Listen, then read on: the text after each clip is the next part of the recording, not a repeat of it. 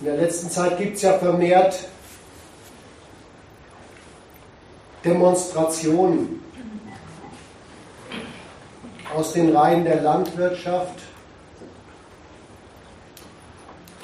Was Großes haben sie sich vorgenommen zur Grünen Woche in Berlin. Morgen soll aber, wenn ich richtig informiert bin, auch ein Aufmarsch mit Treckern in Bremen stattfinden. Und ich will nur mal so skizzieren, da gibt es eigentlich zwei Fraktionen, die da demonstrieren.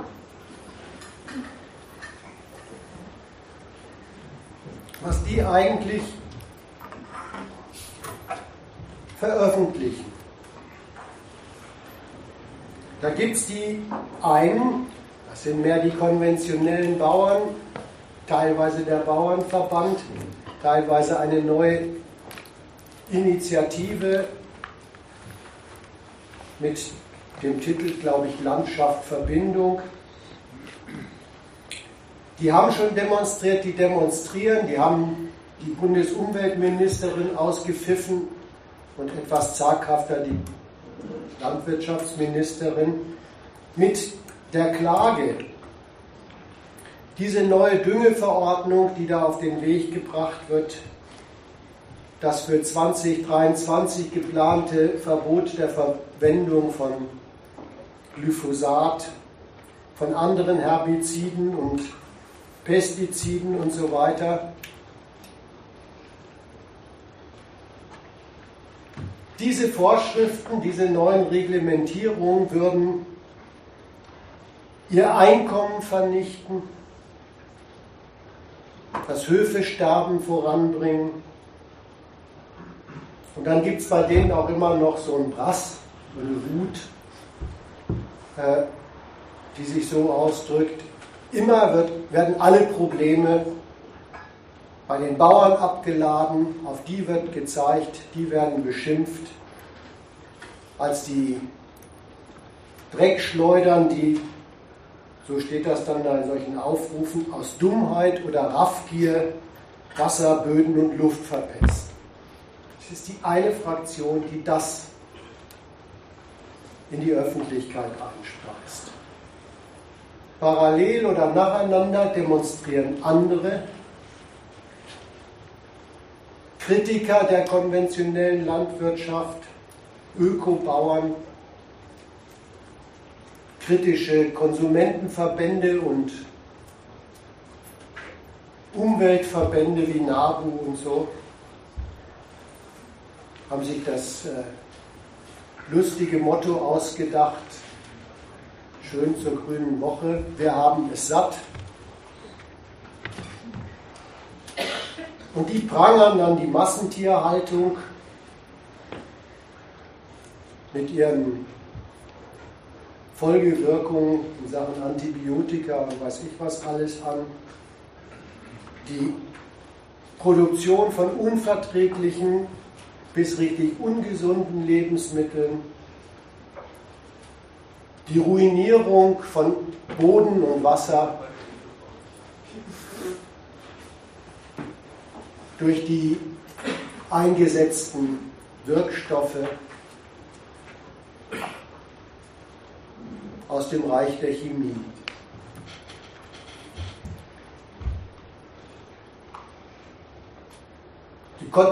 Beide Fraktionen konzentrieren sich in ihrem Protest auf den Staat, sagen, der subventioniert jeweils das Falsche, verbietet das Falsche, gebietet das Falsche. Ein bisschen kommt auch der Handel ins Visier der Kritik insbesondere die großen Discounter mit ihren Niedrigpreisen für landwirtschaftliche, naja, kommen wir nachher darauf zu äh, sprechen, wie weit das überhaupt landwirtschaftliche Erzeugnisse sind, was da so verkauft wird. Auf dieser Demonstration, wo diese beiden Ministerinnen ausgebucht worden sind, hat dann aber doch die Landwirtschaftsministerin gesagt, wir müssen aber diese Düngeverordnung machen, hat aber ansonsten sich da vorne hingestellt und hat umsalbadert, von da gäbe es nun mal Zielkonflikte, die auszutarieren, dafür sei sie ja schließlich da. Da müssten aber alle mitmachen. Schließlich ging es um die Schöpfung, Rhabarber, Rhabarber und so weiter. Die fokussiert sich übrigens, da komme ich vielleicht heute noch darauf zu sprechen, in der letzten Zeit immer mehr auf eine Figur im Geschehen, die das alles in Ordnung bringen soll, und das sind wir, die Verbraucher. Immer mehr hackt sie auf denen rum, sagt, ja, was wollt ihr denn? Ihr kauft Salat und wollt da keine Schnecken dran. Es war klar, was ihr damit bestellt habt. Vergiftung. Dann hackt sie auf den Leuten rum und sagt, die geben mehr für Motoröl als für Salatöl aus. Also da, hat sie sich jetzt mittlerweile richtig drauf eingeschossen.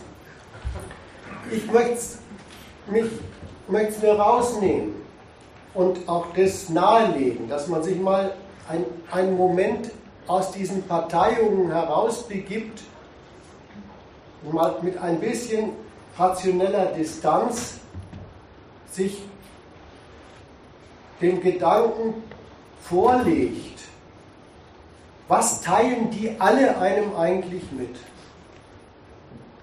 Über das, was da los ist in dieser Sphäre. Die teilen einem erstens eine wirklich bodenlose Verrücktheit mit. Die erzählen ein, das Einkommen von Bauern, die marktwirtschaftliche Existenz von Bauern ist unverträglich damit, lässt sich nicht unter einen Hut bringen damit, dass man die Natur schützt, dass man die als Produktionsbedingung des, der Landwirtschaft erhält und Zeugs herstellt, was den Namen Lebensmittel verdient. Die beharren richtig auf der Unverträglichkeit, wenn sie sagen, ja, wenn ihr mir da 20% Gülleausbringung auf roten Flächen verbietet, dann kann ich meinen Laden zumachen. Das ist das Erste, was sie einem mitteilen. Dann bei dieser, bei dieser Kritik am Handel mit landwirtschaftlichen Produkten wird einem mitgeteilt, zu dieser Wirtschaftsweise gehört es dazu, dass die agrarische Produktion mit ihren kommerziellen Abnehmern in einem unverträglichen Verhältnis existieren. Dass das wirtschaftliche Interessensgegensätze von dem Niveau sind, dass die gegen bäuerliche Existenzen entscheiden. Auch eine interessante Mitteilung über diese Wirtschaftsweise. Und das Dritte, mit ihren Anklagen an den Staat, aber auch mit dieser verlogenen Antwort des Staates in Gestalt von dieser Frau Klöckner wird einem mitgeteilt, all das, was da an Interessenskonflikten mit ziemlich katastrophalen Wirkungen einem vorgestellt wird, findet längst und dauerhaft unter der reglementierenden und subventionierenden Einmischung des Staates statt. Der Staat ist offenbar in der Instanz in dieser Sphäre des Wirtschaftens, dass er mit seinen Subventionen und Reglementierungen dauernd darüber entscheidet, wie viel und wie schnell Höfe sterben, auf der anderen Seite darüber entscheidet, mit seinen Reglementierungen und seinen Subventionen, wie das nebeneinander, es ist kein Nebeneinander, das wird sich schon noch klären, weiter vonstatten geht, dass Agrarproduktion bei Ruinierung von Lebensmitteln und von der Natur als Produktionsbedingung zustande kommt. Darüber meine ich, muss man sich mal einen Kopf machen, was dafür die Gründe sind. Das muss man auch deswegen machen, weil kaum wird einem sowas mitgeteilt, dementieren die Beteiligten das gleich wieder. Die wollen ja weitermachen mit ihrem Scheiß. Also erzählen sie was, dass man da zu einem neuen Gleichgewicht kommen müsste. Interessantes Gleichgewicht. Landwirtschaftliche Produktion und Vergiftung bringen wir in ein neues Gleichgewicht.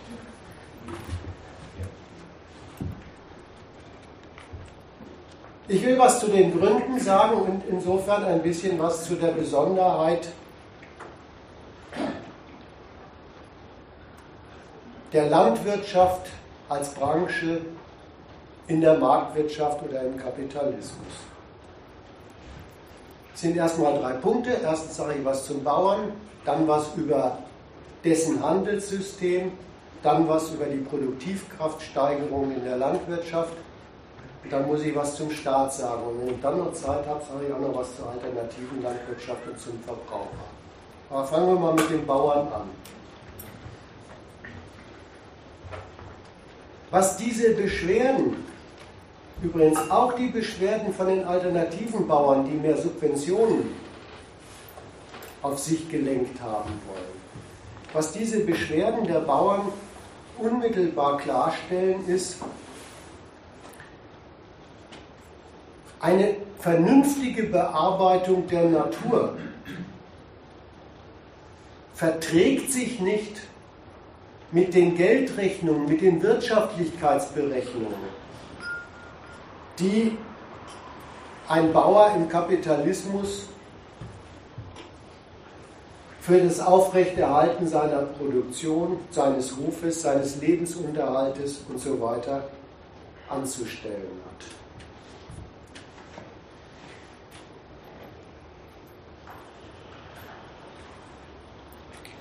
Auch wenn es immer wieder diese schönen, rührenden Geschichten von den Bauern gibt, der uns alle ernährt.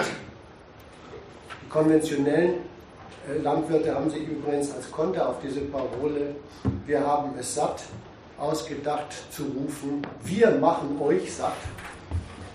Also auch wenn das immer wieder behauptet wird, dass das das Verhältnis wäre, es stimmt nicht. Es ist nicht wahr, dass der Bauer in dieser Wirtschaft uns ernährt, dieses Verhältnis zum Konsumenten hätte. Der Bauer produziert nicht nur nicht für seinen Bedarf, er produziert auch nicht einfach für den Bedarf von uns Menschen nach Ernährung und Genuss. Er produziert für Geld er produziert mittels Geld, er produziert für den Markt. Es gibt zwar keine andere Ernährung von uns als die, die darüber vermittelt wird, trotzdem ist das nicht dasselbe, wie uns zu ernähren. Er produziert mittels Geld für Geld für den Markt. Und dafür hat der Bauer ein Mittel, Er ist stolzer Eigentümer an Grund und Boden. Er ist ein Eigentümer an Grund und Boden besonderer Art, nicht der, den wir neulich hier mal besprochen haben. Grundeigentümer, der aus dem Grund als solchen Geld macht. Er ist Eigentümer an Grund und Boden und er benutzt ihn als Produktionsbedingung, er bearbeitet ihn. Schon dafür muss er nicht nur Boden haben und arbeiten, er muss Geld vorschießen für Saatgut, Dünger, Maschinerie und so weiter. Und alles, was er unternimmt, hat ein Ziel zu erreichen. Das ist sein Erfolgskriterium. Er muss aus seinem Ruf so viel marktfähige Ware rauswirtschaften und die auch noch verkaufen, dass seine Geldrechnung aufgeht. Wirtschaftlich rationell im marktwirtschaftlichen Sinn ist seine ganze Bauerei nur dann, wenn er Jahr für Jahr es wieder hinkriegt, seinem Hof, seinen Abnehmern die Zahlen so viel Geld abzuwirtschaften, dass er einen Überschuss auf die Vorschüsse macht, die er machen muss.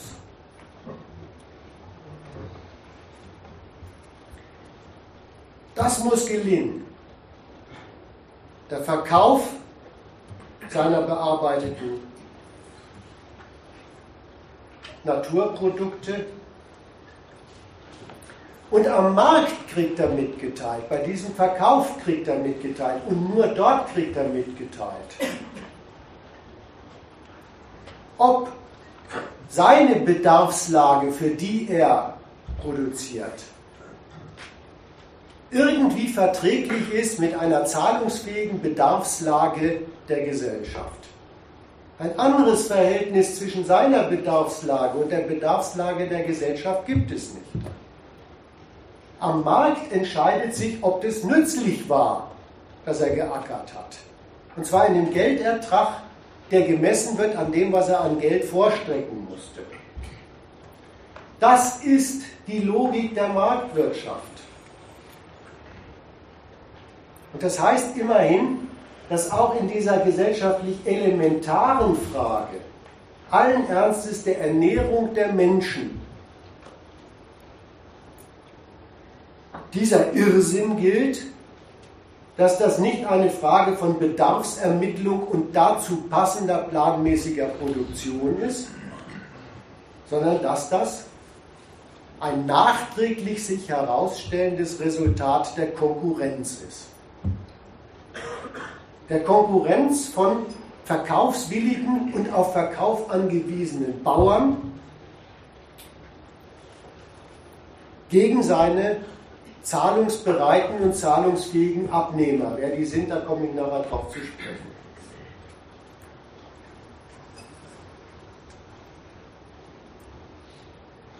Bis hierhin ist der Bauer eigentlich noch nichts Besonderes. Das ist nämlich allgemein der Irrsinn in der Marktwirtschaft. Eine andere Arbeitsteilung gibt es nicht in diesem Wirtschaftssystem als eben diese Art der Konkurrenz. Jetzt kommt eine Besonderheit dieser Sphäre.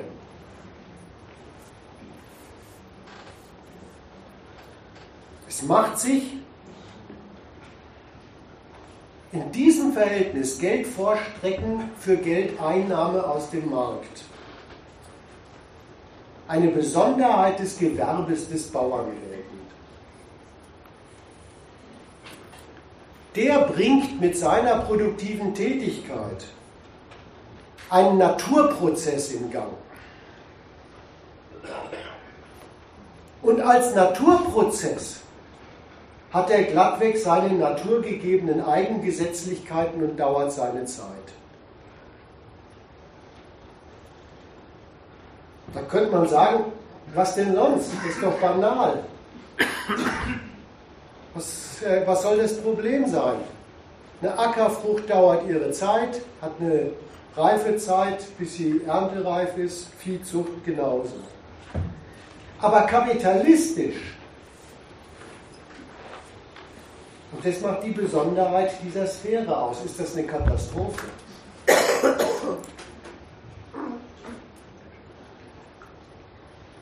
Für den Bauern gilt, dass seine über das Jahr beständig anfallenden Geldkosten halt für seine Arbeitsinstrumente, und das habe ich vorhin schon gesagt, dass diesen dauernd fällig werdenden Geldkosten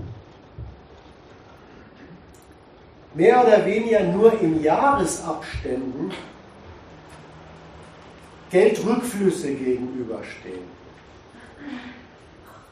Diese natürlichste Sache von der Welt, dass Reifung von Feldfrüchten und Vieh Zeit kostet, das ist für diese Geldrechnung erstens ein Riesenrisiko und zweitens ein echtes Manko, weil der kann diese Geldrechnung nur einmal im Jahr machen.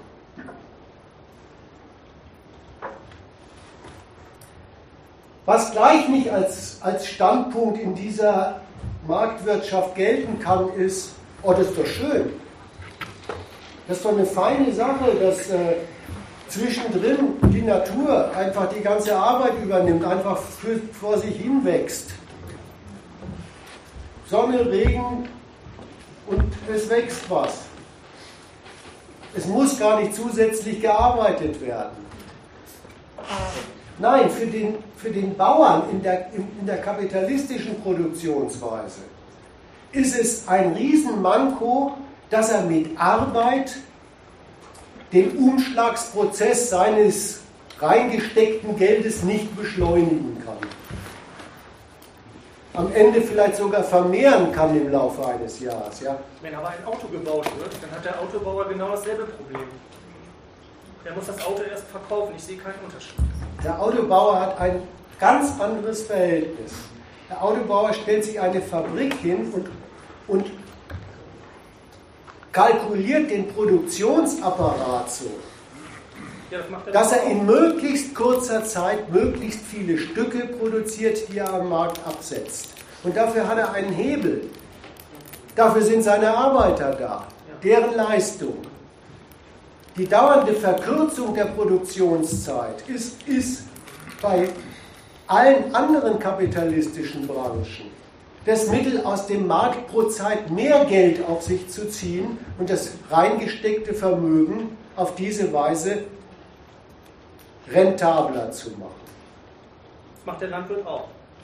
Ja, ich komme nachher darauf zu sprechen, in was er passiert. Er vergrößert doch seinen Betrieb. Ja, Vergrößerung ist nicht dasselbe wie Beschleunigung.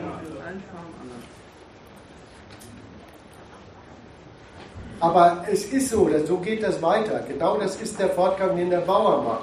Ich will bloß noch kurz sagen, was hier das Problem ist. Diese Zeitfrage, die, wenn man vom Gebrauchswert her die Sache sich anguckt und von der Arbeit, von der Arbeit sich das anguckt, gar kein Problem ist. Diese Zeitfrage ist für einen kapitalistisch wirtschaftenden Bauern eine, ein Geschäftsrisiko und ein Riesenmanko in der Frage, wie viel Geld kann er im Jahr überhaupt einnehmen. Und genauso erfährt das der Bauer auch. Zu bäuerlichen Betrieben gehört eigentlich ein permanenter Geldmangel. Eine immer prekäre Geldkalkulation. Ein permanentes privatwirtschaftliches Existenzrisiko. Und da macht sich sogar noch was geltend. Geldwirtschaft macht sich fürchterlich geltend. Äh, dass nicht nur die Periode des Wachstums was mit Natur zu tun hat, sondern dass auch noch das Gelingen des Wachstums und die Menge des Wachstums was mit Natur zu tun hat. Ja, wenn da das Klima nicht mitspielt und wenn sich da so kleine grüne und krabbelnde Naturwesen einmischen, dann ist nicht bloß der Salat angefressen, sondern die Geldexistenz des Bauern.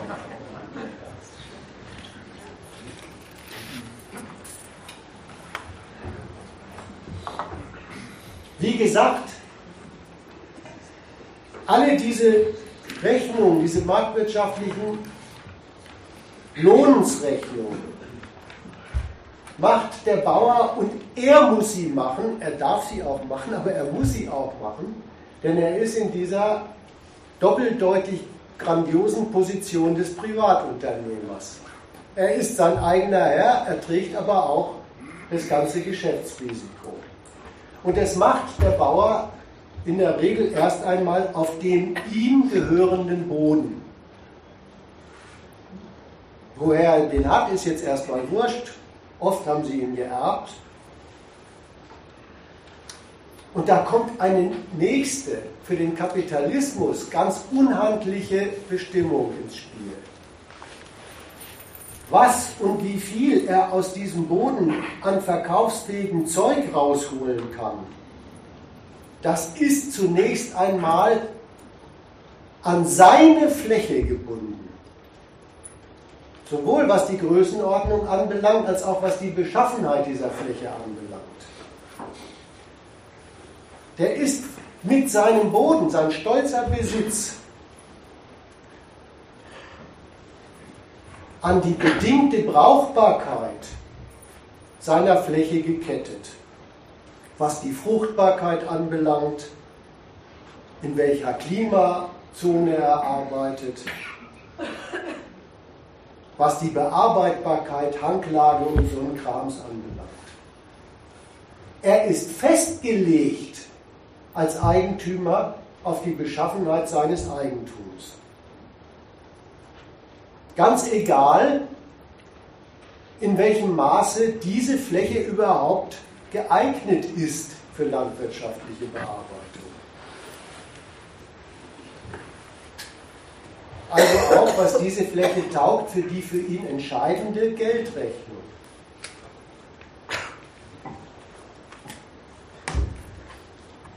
Auch nicht, weil Sie so nachgefragt haben, sage ich, auch das ist im Kapitalismus sonst nicht üblich. Wenn sich ein Gewerbe fürs Profitmachen nicht lohnt, ziehen die Geldanleger ihr Geld daraus und tun es woanders hin, wo es sich mehr lohnt. Aber der gute Bauer ist ja treuer Herr seines Bodens daran gekettet und das gilt auch für den schon angesprochenen Ausweg. Aus seiner Geldnot heraus, aus der Geldunsicherheit heraus, probieren eigentlich alle Landwirte wenigstens das eine Mittel zu ergreifen, Ausweitung der Fläche. Mehr Ertrag durch mehr Fläche.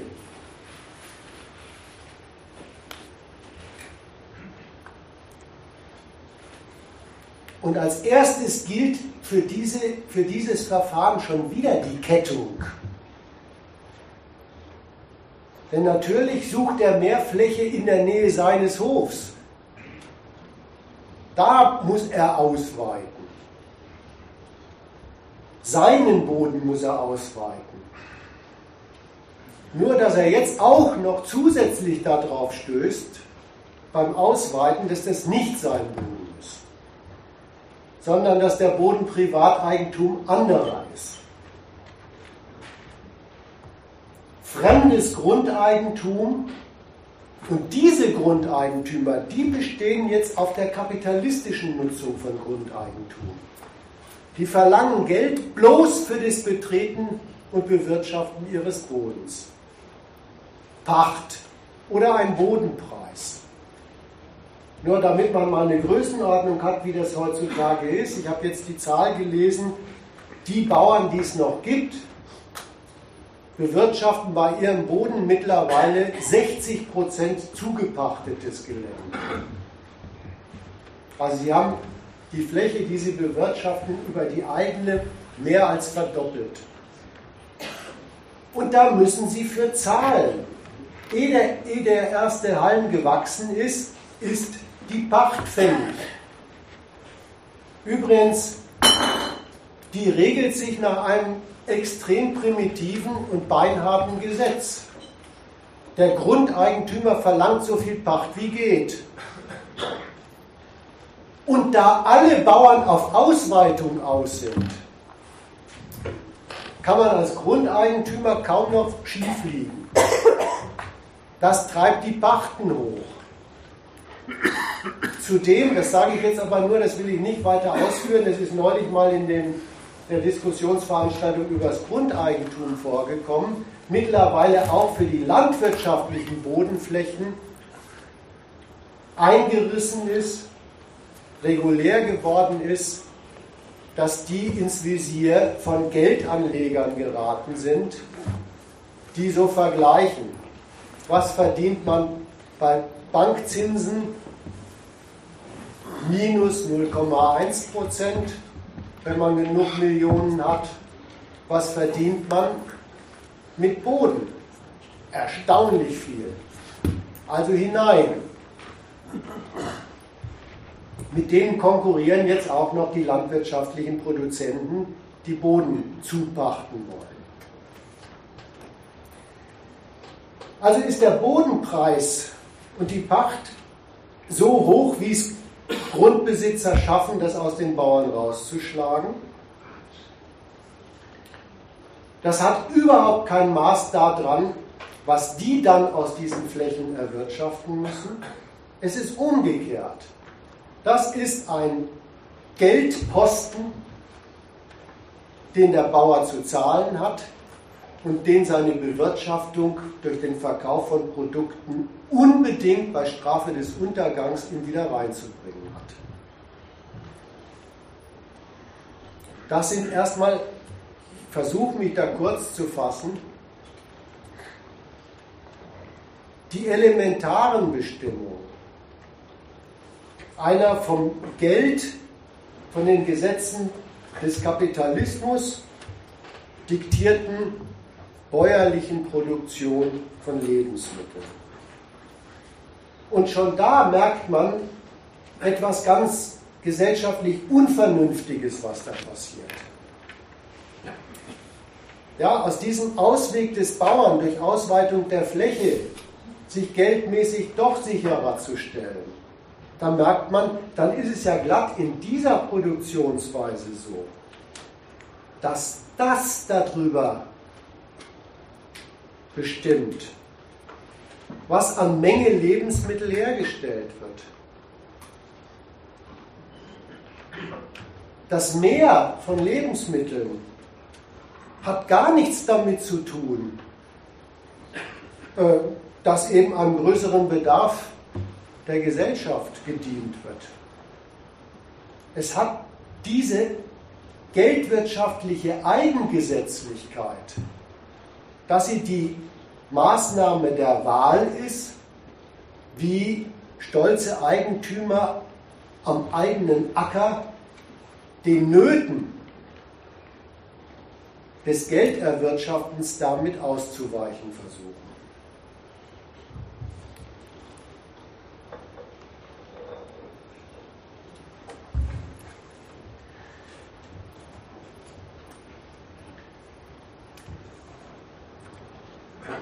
Was Sie damit probieren ist, damit komme ich zu meinem zweiten Punkt, mehr Geldertrag, sichereren Geldertrag aus dem Markt zu holen durch mehr verkauftes Produkt. Und zu diesem Markt muss ich jetzt mal ein bisschen was sagen. Das ist allen so selbstverständlich, aber es ist einen kurzen Gedanken für sich wert. Der Bauer, den ich jetzt ab sofort Landwirt nenne, die moderne Fassung des Bauern, der seinen Platz in der kapitalistischen Betriebswirtschaft gefunden hat und Volkswirtschaft, der produziert für den Markt. Also das ist vorbei, dass äh, der Bauer auf den Wochenmarkt geht. Das gibt es als Beifang. Der produziert für den Markt und es ist nicht dasselbe wie für den Ernährungsbedarf der Menschen. Auch wenn es für die auf andere Weise nichts zu essen gibt. Es ist richtig eine idyllische Lüge, wenn diese, diese Julia Klöckner da sich vor die Landwirte stellt äh, und ihre Seele massiert. Also sie hat ihnen was zuzumuten, dann gehört sich immer dazu, dass eine Ministerin die Seele massiert. Und dann stellt sie sich vor denen auf und erzählt denen, sie sorgen für Essen und Trinken. Sie sind die, die die Menschen satt machen. Nein, das ist nicht der Witz. Die produzieren für den Markt. Und da braucht der moderne Landwirt auf dem Markt nicht einfach hungrige und genusssüchtige Konsumenten, sondern zahlungsfähige Abnehmer. Und zwar in einer Größenordnung, in einer Masse, die ein Landwirt von sich aus sowieso nie erreichen kann. Aber da gibt es ja welche, die ihm diesen Markt machen. Da gibt es eine ganze Geschäftssphäre, die macht den Landwirten den Markt. Das sind diese industriellen Verarbeiter von Agrarrohstoffen und die Handelsketten. Die nehmen glattweg dem Landwirt seine Sorge ab. Dass er sein Produkt loswerden muss. Sie kaufen es auf. Ein bisschen nehmen sie ihm sogar die Tücke seines Produkts ab. Dass das so eine naturanfällige, verderbliche Ware ist. Sie kaufen es auf, wenn es fertig ist verkürzen so gesehen für ihn die Verkaufszeit seiner Produkte. Und jetzt sind diese Produkte bei Ihnen, bei ordentlich mit Kapital ausgestatteten Unternehmungen, und die wissen schon, wie man die Tücken dieser Produkte für die Marktwirtschaft in den Griff kriegt. Die haben dann eben Kühllaster, Lagerhallen, Verarbeitungsfabriken.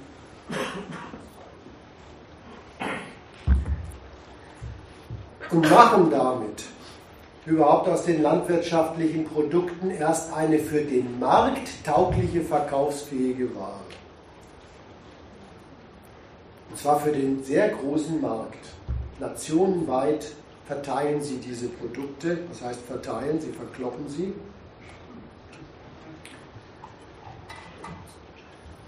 Diese schöne Dienstleistung hat aber eine Kehrseite für den Landwirt. Der in seiner Angewiesenheit auf Markt kriegt von seinen Hilfeleistern eine Rechnung. Und zwar in dem ganz wörtlichen Sinn, die sagen, was der Preis ist, den er erzielen kann. Und die sagen ihm auch, was er überhaupt wann zu liefern hat, damit er bei ihnen Geld kriegt. Die bauen richtig die Landwirtschaft in ihr Geschäftssystem ein.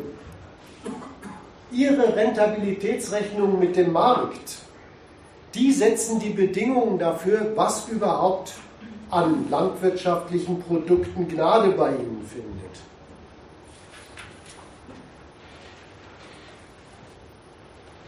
Übrigens bei denen unter dem Gesichtspunkt, sie müssen damit Rendite gegenüber Endverbrauchern machen, die notorisch begrenzte Zahlungsfähigkeit haben.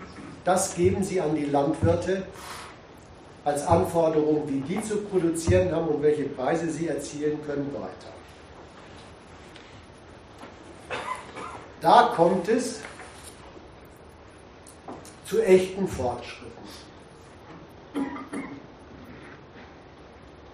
die modulieren wirklich diese Naturprodukte in eine Form hinein, die für ihr Geschäft mit dem Markt tauglich ist.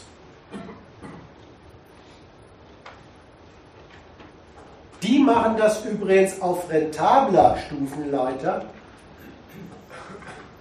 weil sie ihre Maschinerie und vor allen Dingen ihre bezahlten Leute so leisten lassen, dass sie das zu günstigen Kosten erledigen, was man dafür erledigen muss.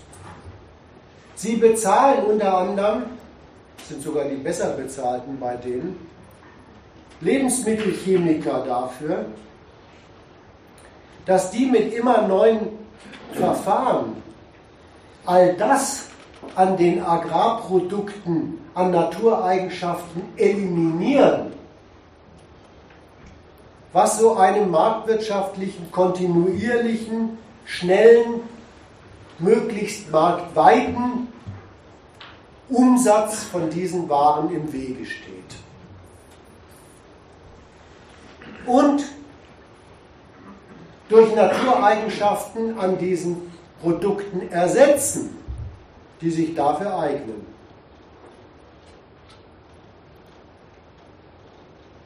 Der nie alternde Apfel, die punktgenau auf die Marktgelegenheiten gereifte Tomate und was es da so alles gibt. Ich will da wirklich nicht ins Detail gehen, ich muss mich morgen noch mal nähern.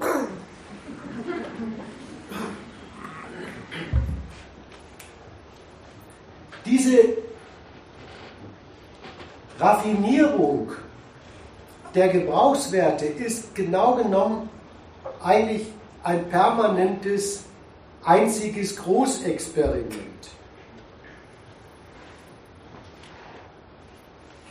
Wo wirklich damit experimentiert wird, was an Marktgängigmachen dieser Produkte noch verträglich ist damit, dass sie auch noch als Lebensmittel irgendwie verwendbar sind. Und dass das übrigens ein Großexperiment ist, dafür zitiere ich als Kronzeuge den Staat, der mit seinen Behörden eine immer längere Liste von Zusatzstoffen verwaltet und kontrolliert, die dafür zum Einsatz kommen, dass diese Dinger Marktprodukte sind, Waren. Und eben überwacht, dass es nur zu einer mehr oder minder weitreichenden Beschädigung des Nährgebrauchswerts dabei in Sachen Bekömmlichkeit und Genießbarkeit kommt. Gehört allerdings dazu, das wisst ihr, da muss ich auch nichts groß an die Glocke hängen, dass es dauernd Rückrufaktionen gibt, dauernd sogenannte Lebensmittelskandale. Aber das ist mittlerweile so äh, Regel geworden, dass es im Kleingedruckten in den Zeitungen steht. Die andere Seite von dem, was da an Produkten rauskommt, hergestellt eben von diesen Kapitalen der Agrarproduktverarbeitung und des Handels mit ihnen. Das ist die neue Rolle des Landwirts. Der wird eben systematisch zu einem Zulieferanten dieser Industrie degradiert, die seine Produkte als Rohstoffe für ihr Massengeschäft kalkuliert. Der muss zu deren Fristen, so gut er es kann, seine Ernteerträge abliefern, hat sich richtig als Zulieferbetrieb zu bewähren, daran hängt die Fortsetzung der Verträge mit ihm.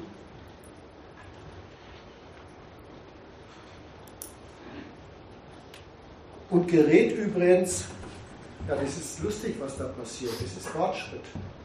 Also so ein, so ein Landwirt, äh, der für sein privates Leben nicht großartig über sein Sprengel hinauskommt, ab und zu mal vielleicht mit dem Auto in die näher gelegene Regionalhauptstadt fährt, dessen Produkte werden in der Hand von dieser Lebensmittelindustrie glattweg welche, die die ganze Welt bevölkern.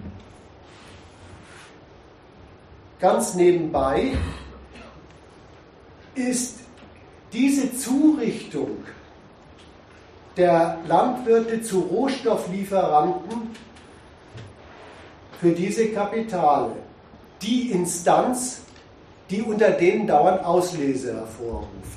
Wer sich daran bewährt, erhält seinen bäuerlichen Betrieb in der Regel damit verbunden, dass er wieder zusehen muss, dass er ihn ausweitet. Wer dem nicht standhält, stirbt.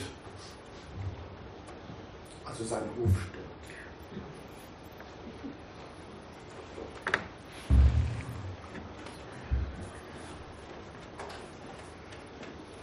Nach der einen Seite also wird den früheren Bauern als Landwirten, als moderne Landwirte, was von dem naturbedingten Geschäftsrisiko abgenommen.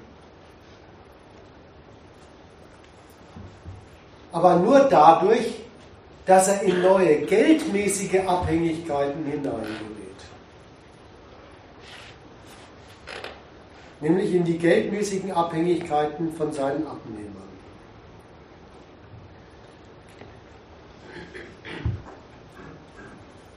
Was da passiert, ist so gesehen eine total irrationale Überwindung der Naturabhängigkeit. Eine irrationale Überwindung der Naturabhängigkeit nach beiden Seiten. Der Bauer kommt als Landwirt aus seiner Abhängigkeit gar nicht heraus. Die verändert sich nur. Seine Borniertheit jetzt ist, immer pünktlich nach den verlangten Qualitätsmerkmalen seine Produkte zu dem Preis abzuliefern, der ihm gewährt wird. Und daran sich zu bewähren, ob er überhaupt ein geeigneter Lieferant ist. Nach der Seite der Konsumenten der Produkte bekommen sie eine Emanzipierung von der Natur geliefert, die einhergeht damit, dass das Zeug als Naturprodukt nicht mehr bekömmlich ist.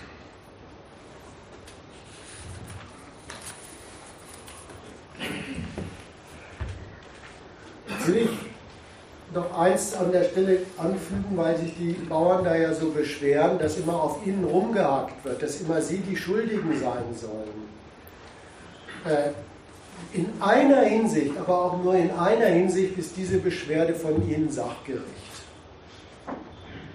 Wenn da immer auf den Landwirten rumgehackt wird, ist, ist die Beschwerde von denen in einer Hinsicht ähm, sachgerecht, denn sie sind ja eben nichts anderes mehr als die Zulieferanten dieses industriellen Handelskomplex. Und die Macht haben wirklich nicht sie, all das anzurichten, was die anrichten. Aber als Zulieferanten sind sie daran beteiligt, leben davon, was aus ihren Produkten gemacht wird. Der dritte Punkt ist jetzt die Produktivitätssteigerung der Landwirtschaft.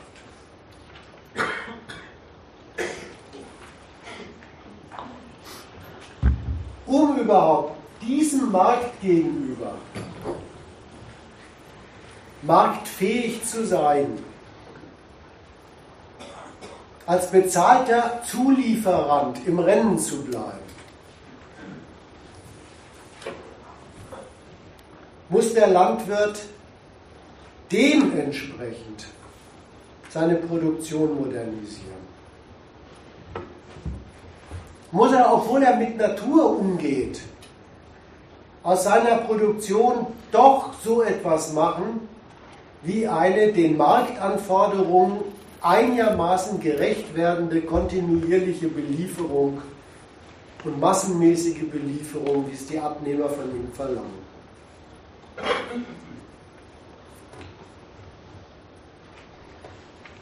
Und damit ist schon gleich etwas über die Produktivkraftsteigerung in dieser Branche klar. Jetzt kommt es zu der Ausrüstung mit moderner Maschinerie. Und eins hat diese Ausrüstung mit moderner Maschinerie nicht zum Zweck und nicht zum Kriterium, dass die Arbeit des Landwirts erleichtert. Dass bei dem vielleicht ein bisschen Arbeit über, äh, aufhört in diesen bekannten Phasen der bäuerlichen Überarbeit bei Aussaat und Ernte. Sein, die Produktivität seiner Arbeit wird schon gesteigert und zwar wirklich enorm. Aber, und da liegt jetzt schon wieder ein Haken der landwirtschaftlichen Produktion, gesteigert wird eigentlich bloß die Produktivität seiner Arbeit.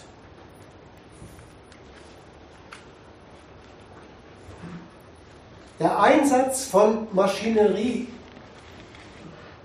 auf Bauernhöfen der hat verglichen mit allen anderen Sphären der Produktivkraftsteigerung im Kapitalismus einen ganz entscheidenden Haken. Der kostet alles, was diese Maschinerie kostet.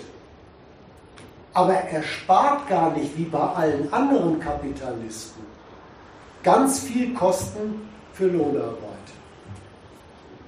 Schon gleich nicht kommt es zu dieser in allen anderen kapitalistischen Branchen entscheidenden Rechnung, dass die zusätzlichen Kosten für Maschinerie durch gestrichene Kosten für Lohnarbeit kompensiert und überkompensiert wird, was die Wirkung auf die Ware anbelangt.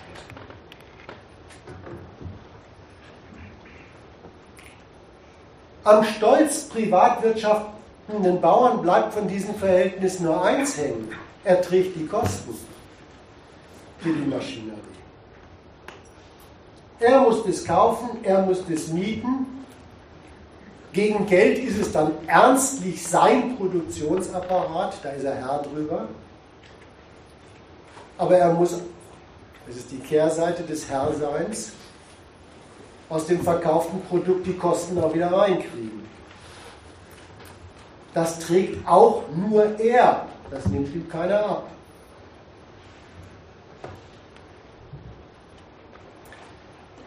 Was bei diesem Einsatz von moderner Technik für Produktivkraftsteigerung klar ist, die Arbeit des Landwirts wird auf diese Weise garantiert nicht weniger. Weil jetzt muss er auch noch gegen die zusätzlichen Kosten für den modernen Produktionsapparat anarbeiten. Ob das dann aufgeht beim verkauften Produkt, ja, das entscheidet, wie heißt das so schön, der Markt, von dem wir jetzt ja schon wissen, wer es ist. Eben diese industriellen Kapitale, der Verarbeitung und des Handels.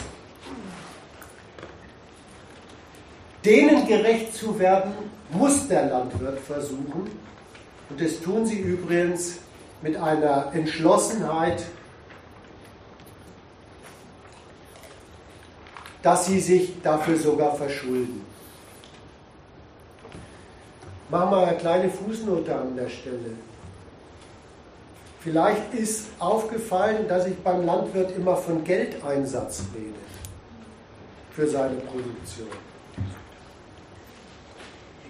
und nicht von Kapitaleinsatz. Ich will da durchaus was mit bezeichnet haben.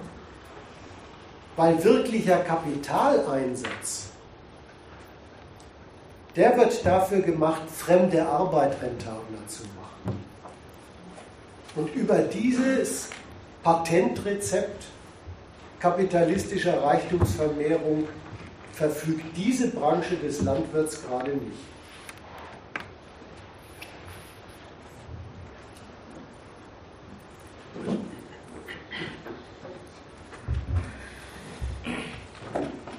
Die zweite Seite der Produktivkraftsteigerung in der Landwirtschaft ist auch schon wieder eine sehr unvernünftige und unverträgliche Sache. Das ist der Einsatz von Agrarchemie, sage ich mal so pauschal. Da helfen natürlich wieder einschlägige Betriebe mit ihren Produkten natürlich wieder gegen gewisse Preise, Kosten für den Bauern den Landwirten glattweg dabei, sich wirklich als dieser jetzt definierte Rohstofflieferant aufzuführen und zu bewähren. Die haben halt Wachstumshilfen, die haben Bodenzusätze, die haben Schädlingsbekämpfungsmittel, die haben Medikamente. Und damit lässt sich tatsächlich der Naturprozess so, ver, so verkürzen und so manipulieren, dass man das Zeugs Abnehmerkriterien gerecht anliefern kann. Da findet so gesehen Befreiung der landwirtschaftlichen Produktion von Naturabhängigkeit statt. Bloß wieder auf eine ganz fürchterlich unvernünftige und unverträgliche Art. Es stellt sich zweierlei als Ergebnis ein. Das eine Ergebnis ist das Ergebnis für die Landwirte. Die schaffen es auf diese Weise. Da gehört das Stichwort Intensivierung auch hin. Ja? Den Ertrag pro Fläche und pro Zeit zu steigern. Und je erfolgreicher sie dabei sind und je mehr von ihnen dabei erfolgreich sind, stellt sich für sie ein etwas trauriges marktwirtschaftliches Ergebnis ein. Mit ihrem, mit ihrem gestiegenen Warenangebot ruinieren sie sich ihre Abnahmepreise. Oder anders ausgedrückt, bringen sie ihre geschäftstüchtigen Abnehmer in eine neue und bessere Erpressungslage bei den Preisverhandlungen. Das ist das eine ganz irrationale Ergebnis, aber strikt marktwirtschaftlich logische Ergebnis von dieser Produktivitätssteigerung in der Marktwirtschaft und der Befreiung von Naturschranken. Das andere ist, was die Bauern dabei anrichten. Die lassen sich übrigens auch gerade durch diesen Markt- und Preisdruck darauf ein, probieren erst recht sich als gewöhnlicher industrieller Zulieferer aufzuführen und gehen, jetzt sind es aber schon auch wirklich Sie, entsprechend rücksichtslos gegen ihre Produktionsbedingungen und gegen das, was sie produzieren, vor. Ja, man muss sagen, es ist sogar der Irrsinn, in gewisser Weise untergraben die sogar ihr Eigentum, ihr kapitalistisches Eigentum. Vernünftige Landwirtschaft, rationelle Landwirtschaft, das weiß eigentlich jeder, reproduziert mit der Bearbeitung des Bodens dessen Benutzbarkeit immer mit.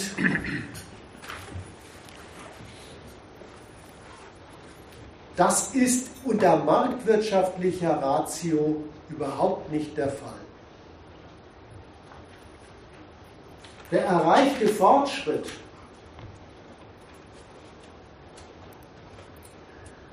bei der landwirtschaftlichen Produktivität lässt allen Ernstes Grund und Boden, Wasser und so weiter geschädigt zurück. Unbrauchbarer, auch für die landwirtschaftliche Bearbeitung. Der technologische Fortschritt und chemische Fortschritt in einer marktwirtschaftlichen Landwirtschaft schädigt Nutzpflanzen, Vieh, Lebensmittel durch Rückstände von all diesen wunderbaren Wachstumsbeschleunigern, Herbiziden, Pestiziden und was es da so alles gibt. So dass unterm Strich für die Landwirte, aber nicht nur für die Landwirte, sondern für alle die Natur als Springquelle des Reichtums untergraben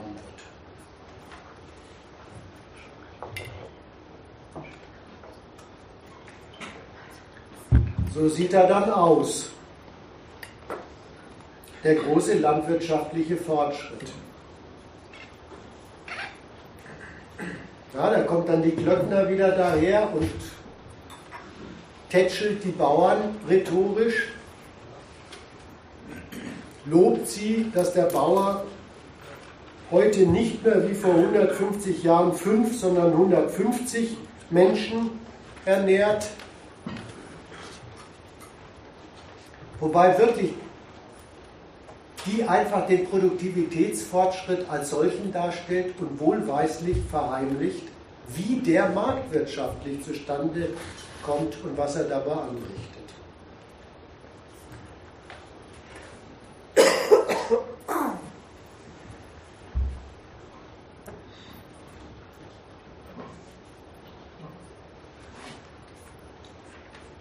Vielleicht muss man das noch dazu sagen, aber eigentlich habe ich das schon gesagt.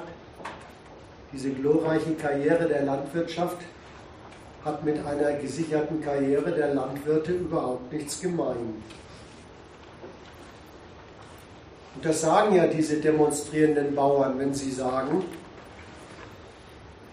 wenn man ihnen jetzt dieses Benutzen von Agrarchemie und Gülle und was da alles zum Einsatz kommt, mit neuen Grenzwerten untersagt, dann laufe das hinaus, so drücken die sich aus, auf eine kalte Enteignung. Wenn man ihnen jetzt ein Glyphosatverbot für 2023 ins, ins Haus schickt, dann könnten sie die Flächen nicht mehr nach wirtschaftlichen Gesichtspunkten bewirtschaften und nutzen. Ja, da, da ist jetzt eigentlich richtig zusammengefasst nochmal der Irrsinn kapitalistischer Landwirtschaft gesagt. Geldwirtschaftliche Rationalität in dem Gewerbe schließt jeden rationellen Umgang mit den Natureigenschaften aus und gerät eben zu diesem abgebrühten Test, was Vieh, Pflanzen, Böden, Wasser, Konsumenten und überhaupt Bewohner deutscher Landstriche aushalten. Und es lohnt sich nicht mal für die Landwirte. Das ist die andere Seite. Ohne solche ruinösen Praktiken können sie die Konkurrenz um die Nachfrage ihrer industriellen Kundschaft gleich gar nicht bestehen, mit diesen Praktik aber auch immer weniger von ihnen. Ist übrigens wirklich so, ich habe mal nachgeguckt, äh, gerade zu dieser wunderbar, ab dieser Zeit der deutschen Einheit, so ab Pi mal Daumen 2000, hat das Vergrößern der Flächen und das Höfesterben nochmal so richtig Fahrt aufgenommen.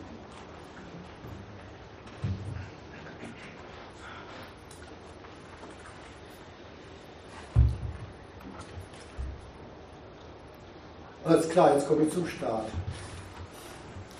Die ja auch. Ja, die, die, die Landwirte, allerdings in einer von mir nicht geteilten Art und Weise, gehen an dieser Stelle den Staat an. Der muss doch da jetzt was unternehmen, der muss doch da was richten. Die einen verlangen Kompensation für die harten Reglementierungen und deren Hinauszögern, was übrigens Deutschland in geradezu skrupelloser Art und Weise in der Agrarpolitik gemacht hat.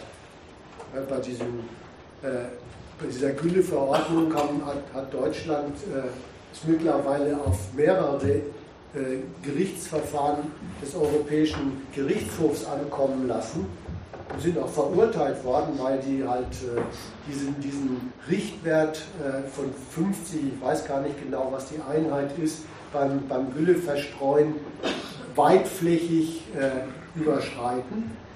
Also die haben das schon ziemlich hinausgezögert, aber ich will wieder zurück zu, was machen sie denn da? Die Landwirte wenden sich, die konventionellen genauso wie die biologischen, an den Staat und das ist sehr auffällig, was sie da machen. Die, die definieren den Staat gleich und da sagen sie was über sich im Kapitalismus aus als die für ihre Existenz zuständige Instanz.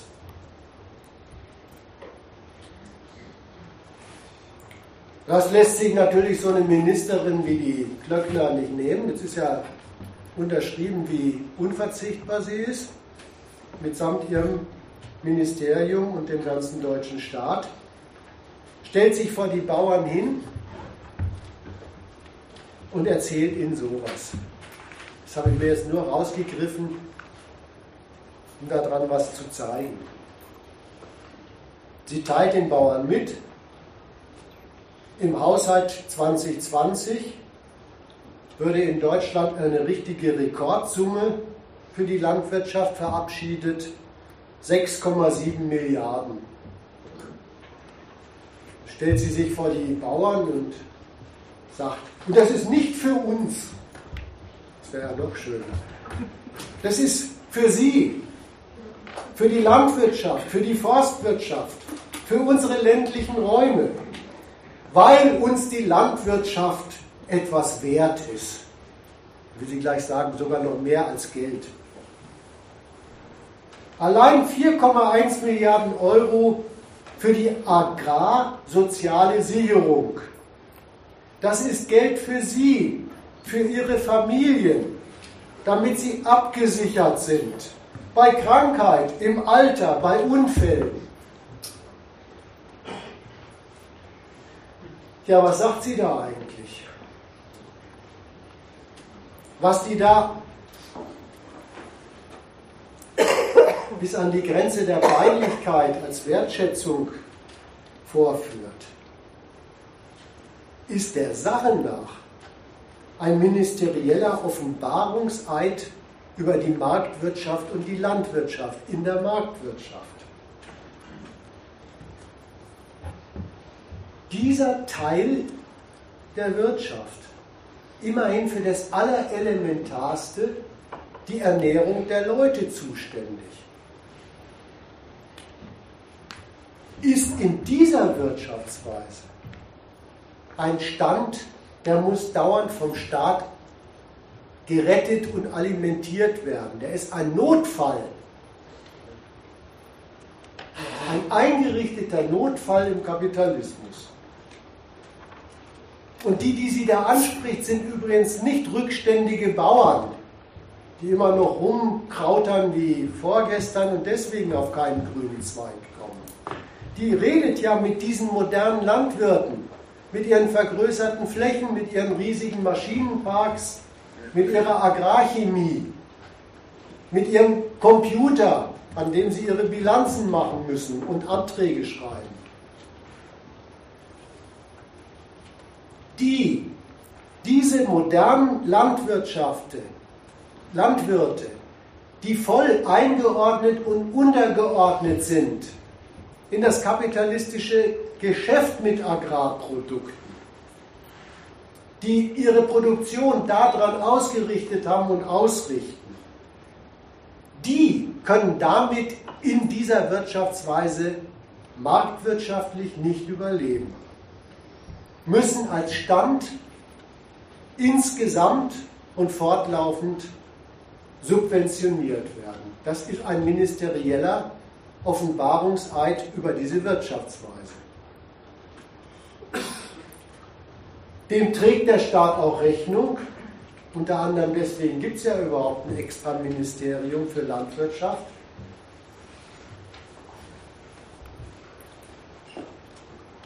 Und kaum trägt er dem Rechnung, präsentiert der Staat eine Rechnung. Was der nämlich zum, öffentlich zum Besten gibt, ist die Härte, dass die Landwirtschaft in dieser Wirtschaftsweise eine riesige Kost ist. Dass sie ein Abzug darstellt von dem Reichtum, auf den es im Kapitalismus wirklich ankommt. Kapitalvermehrung. Dass das eine Kost ist, die der Staat aber für erforderlich hält und die er der Gesellschaft aufzwingt. In Gestalt von Steuern und Schulden und so weiter. Und jetzt kommt die fertige Rechnung. Damit, dass der Staat das macht, soll auch schon jedermann eins klar sein. Es ist doch wohl klar, ja, Alimentierung der Landwirtschaft muss sein, aber das kann natürlich nicht heißen, dass alle Höfe und gleich gar die, die davon abhängig sind, vom Staat leben können, von uns als Gemeinschaft leben können, heißen dann die bösen Töne. Und der Auftrag eines Landwirtschaftsministeriums ist auch ein anderer und sie nimmt auch einen anderen Auftrag wahr. Die Landwirtschaft ist nicht in der Lage, in der kapitalistischen Ökonomie zu bestehen. Genau das soll sie aber. Die soll in der kapitalistischen Ökonomie bestehen und dafür, für ihren Einbau in die kapitalistische Ökonomie, dafür gibt es die Subvention.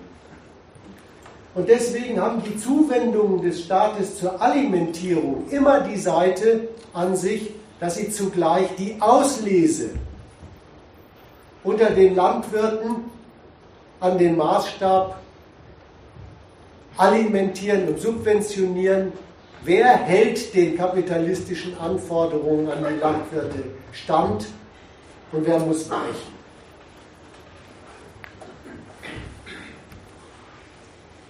Damit hat es die deutsche Landwirtschaft sehr weit gebracht und die Klöckner haut dafür auch schwer auf die Pauke. Mit diesem Alimentieren und Auslesen der Landwirtschaft hat es Deutschland glattweg dazu gebracht, dass die Landwirtschaft zu einem beachtlichen Bestandteil des Exports Deutschland geworden ist. So ist dann sogar die Landwirtschaft, die intern Kost ist, doch auch Beitrag zum kapitalistischen Wachstum. Ein Beitrag, den fremde Nationen zahlen.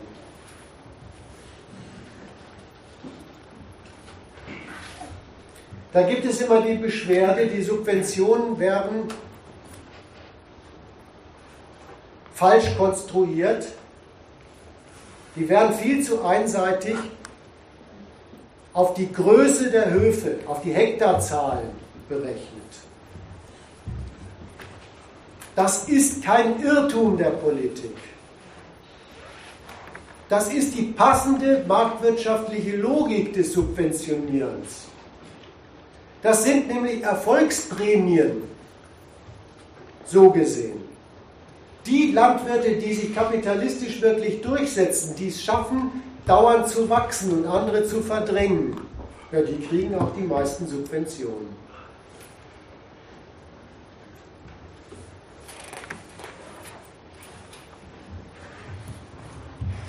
Ganz fertig bin ich mit dem Staat noch nicht.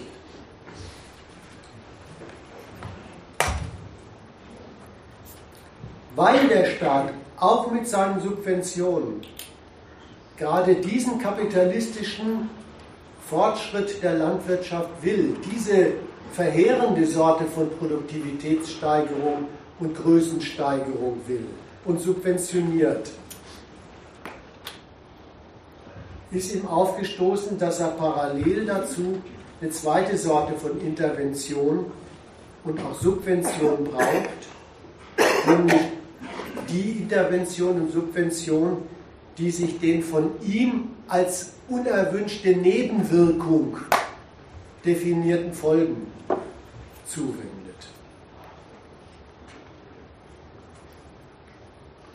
Es braucht dann eben Reglementierung,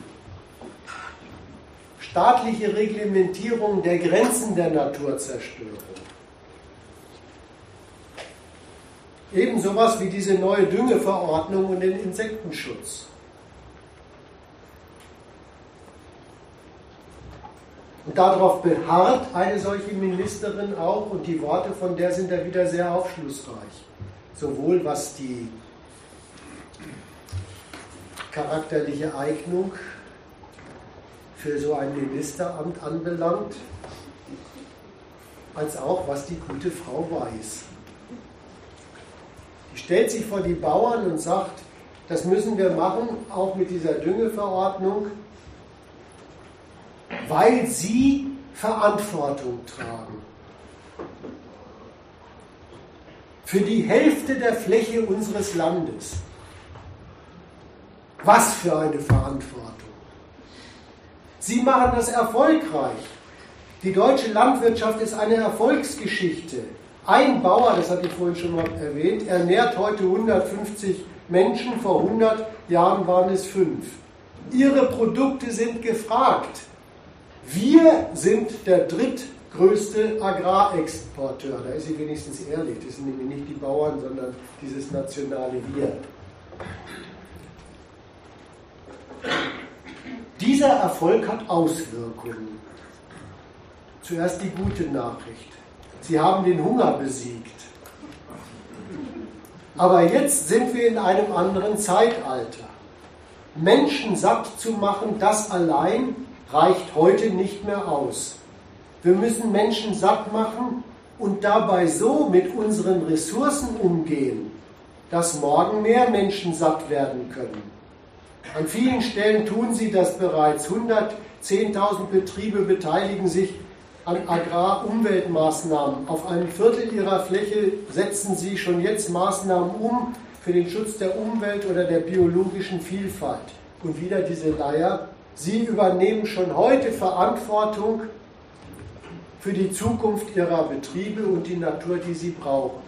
Ich muss übrigens mal wirklich die Gemeinheit an diesem Wort Verantwortung da äh, sagen. Ja? Das meint nichts anderes, ihr habt das zu erledigen. Der Sache nach unterbreitet diese Ministerin auch in diesem Redeausschnitt die vernichtende Bilanz. Gerade das erfolgreiche Einspannen der Landwirtschaft in, in den deutschen Kapitalismus, für dessen Erfolge sogar im Weltmarkt, untergräbt, sie sagt das, die Ressourcen, Diese staatliche Bilanz muss man mal ernst nehmen. Da wird einem auch vom Ministerium präsentiert, dass zum Beispiel in Sachen Wasser die Karten dieses Ministeriums eine ziemlich bundesweite Verseuchung von Oberflächenwasser und Grundwasser mit einem Überdüngung durch Nitrat das zeigen die alles schön rot an, damit es auch der Laie versteht. Da muss man wirklich sagen, das ist Fortschritt. Also so einen kleinen Tümpel zu einer Jauchegrube machen, das konnten frühere Bauern auch. Aber das Bundesgebiet in großen Teilen der Fläche mit Nitrat zu verseuchen, da braucht schon viel Fortschritt. So, das ist die Bilanz, die sie, die sie präsentiert. Der Sache nach redet die gute Frau dabei, jetzt komme ich wirklich zu dem Frechen da, von einem Verhältnis von ökonomischer Ursache und eben katastrophaler Wirkung. Aber dumm dreist, wie sie sich da hinstellt, und das gehört halt zur menschlichen Qualifikation in dem Ministerium unterbreitet sie den Landwirten ihren staatlichen Willen, das wird man doch wohl in ein schöneres Nebeneinander kriegen können. Das muss man doch wohl gleichzeitig haben können. Äh, noch mehr Beitrag der Bauern zum deutschen Kapitalismus und seinen Exporterfolgen und gleichzeitig auch etwas mehr Schutz der Umwelt, der Natur, der Bienlein und so weiter. Und wenn das bloß Ideologie wäre, dann wäre ich ja an der Stelle fertig. Aber dieses Nebeneinander ist die staatliche Praxis. Das ist die wirkliche Praxis des Staates in dieser Frage. Er ergänzt seine Unterstützung und Subventionierung einer möglichst immer kapitalismustauglicheren Landwirtschaft um Grenzwerte der Naturzerstörung und um darauf berechnete Zuwendungen auf an Landwirte, damit die das auch noch einhalten und aushalten. Grenzwerte übrigens beseitigen nie den Grund der Zerstörung. Sie unterbinden nicht mal Zerstörung, sondern wie der Name schon sagt, halten sie in Grenzen. Und zwar nach irgendwelchen staatlichen Gesichtspunkten. Jedenfalls weist die Glöckner haargenau auf den roten Flächen muss ab sofort 20% weniger Gülle verspritzt werden. Dann ist wieder gut.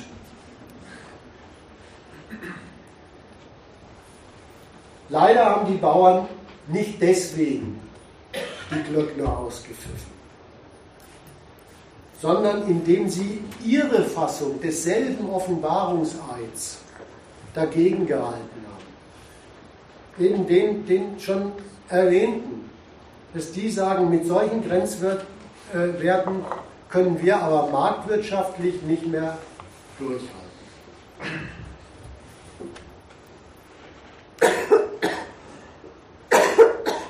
Deswegen mag ich diesen Protest dann doch nicht, sondern entnehme ihm einen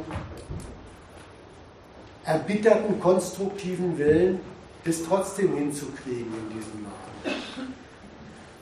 Und für diesen erbitterten konstruktiven Willen zum Weiter so hat dann ein Ministerium unter Julia Klöckner auch noch einen Vorschlag. Ganz auf der Höhe des technischen Fortschritts löst sie, wie sie sagt, die Zielkonflikte, die alle aufeinander prallen, mit der Perspektive einer Präzisionslandwirtschaft. Schildert sie, wir werden pipettengenau Düngemittel auftragen. Wir werden Sensoren haben, die Schädlinge erkennen, sodass Schädlingbekämpfungsmittel punktgenau angebracht werden können. So werden unsere Ernten gesichert. Ja, das ist wirklich der Zynismus des Nebeneinanders. Das heißt, wir werden uns bemühen, nur zielgenaues Gift einzusetzen und davon auch nicht mehr als nötig. Oder anders gesagt, was hilft gegen Monsanto? Mehr Monsanto. Gegen die desaströsen Folgen der immer produktiveren, kapitalistisch immer produktiveren Landwirtschaft, ihres kapitalistischen Einbaus hilft nach dieser Logik nur der weitere Fortschritt genau dabei.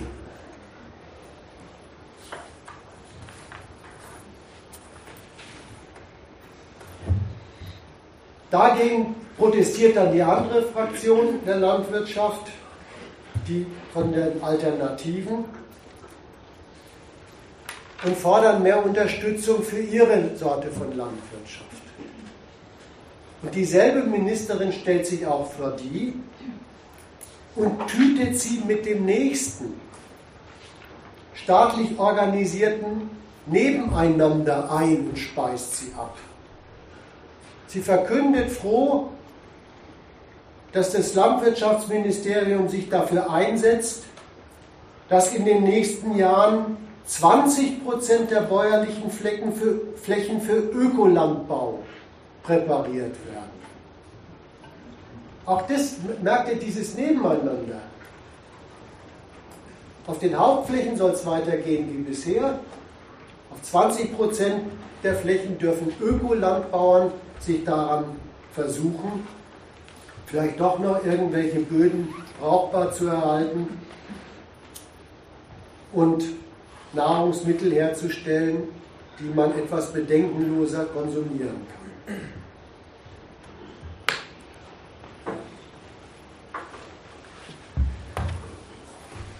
Ja, ein kleines Fazit unter den Staatspunkt. Es ist naheliegend, aber auch verrückt. Dass die Bauern, und zwar beide Fraktionen, die Staatsgewalt angehen, dass sie an die appellieren und sagen, die müsse doch das Heilmittel bei all diesen Gegensätzen sein. Das ist naheliegend. Nach der Seite hin nicht ein frei gewählter ideologischer Fehler. Das ist naheliegend, weil praktisch wirklich beide Fraktionen Agricola Produktion die öffentlichen Zuschüsse aus der staatlichen Hand brauchen, um überhaupt wirtschaftlich zu existieren. Um ihr Bemühen, durch die Produktion von Nahrungsmitteln im Kapitalismus Geld zu verdienen, auf die eine oder auf die andere Weise fortzusetzen. Der Staat ist die existenziell zuständige Instanz für sie. Es ist aber auch total verrückt,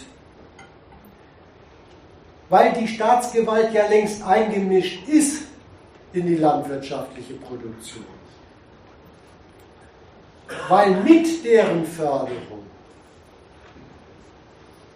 doch all die Fortschritte der Landwirtschaft zustande gebracht werden, die die Natur als Produktions- und Lebensbedingungen gleichzeitig untergraben und die Landwirte in einem dauernden wirtschaftlichen Existenznotstand aufrechterhalten.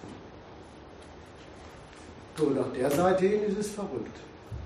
Ich mache an der Stelle erstmal eine Pause, zumindest eine Pause und guck mal, wie es was es so an Diskussionsbedarf gibt.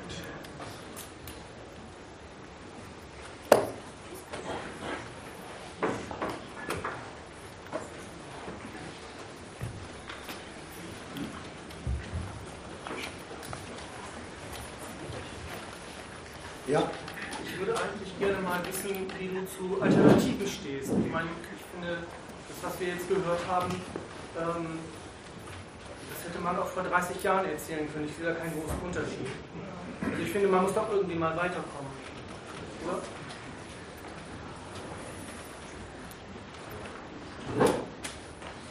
Das wäre jetzt meine Frage. Ja, ja, ich, ich halte mich deswegen noch ein bisschen zurück, weil das ist jetzt eigentlich so, du schneidest ein neues Thema an oder Sie schneiden ein neues Thema an, Sie machen einen Fortgang. Vielleicht gibt es da vorne noch was zu klären aber dann bin ich durchaus bereit, darauf zu antworten.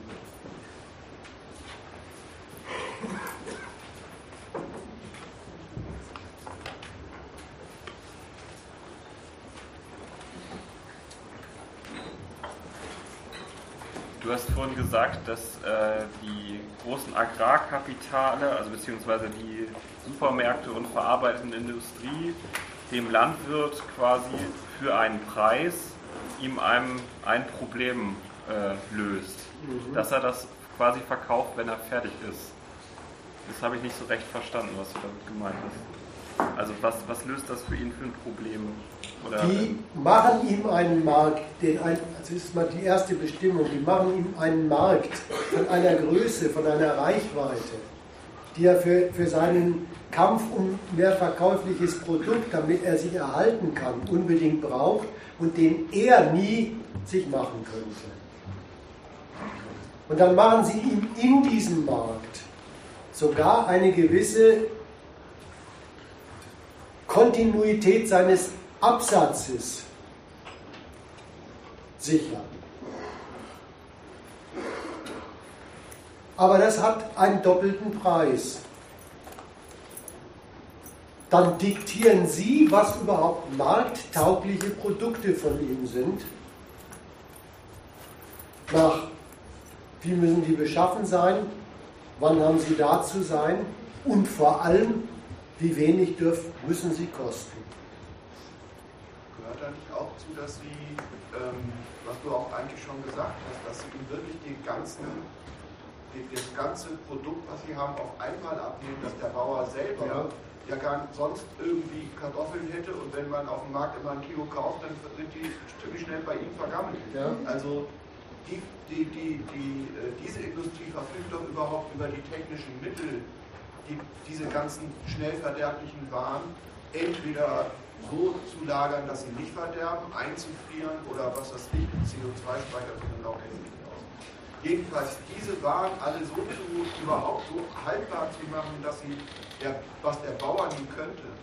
Ja, wobei das, das ist ja, du sagst das so, so sehr gebrauchswertmäßig technisch. Was sie da machen, wollte ich schon ein bisschen weniger schön darstellen. Äh, ja, die nehmen ihm auch diese, diese Naturgegebenheit, die eigentlich kein Problem ist, aber für einen, der in Geld rechnet, eine Katastrophe ist, dass landwirtschaftliche Produkte in ihrer Naturbestimmtheit auch noch das haben, sie neigen dazu zu vergehen. Auch das Problem nehmen sie ihm in gewisser Weise ab. Wie sie es erledigen, ist aber nicht nur eine technische Frage, sondern es ist eine rentable Produktionsfrage, eine Frage, wie, wie muss das Produkt hergerichtet werden, damit ich den Markt ausnutzen kann. Und da kommt, äh, kommen äh, Modifikationen an diesen Naturprodukten zustande, äh, die greifen in die Enzyme ein.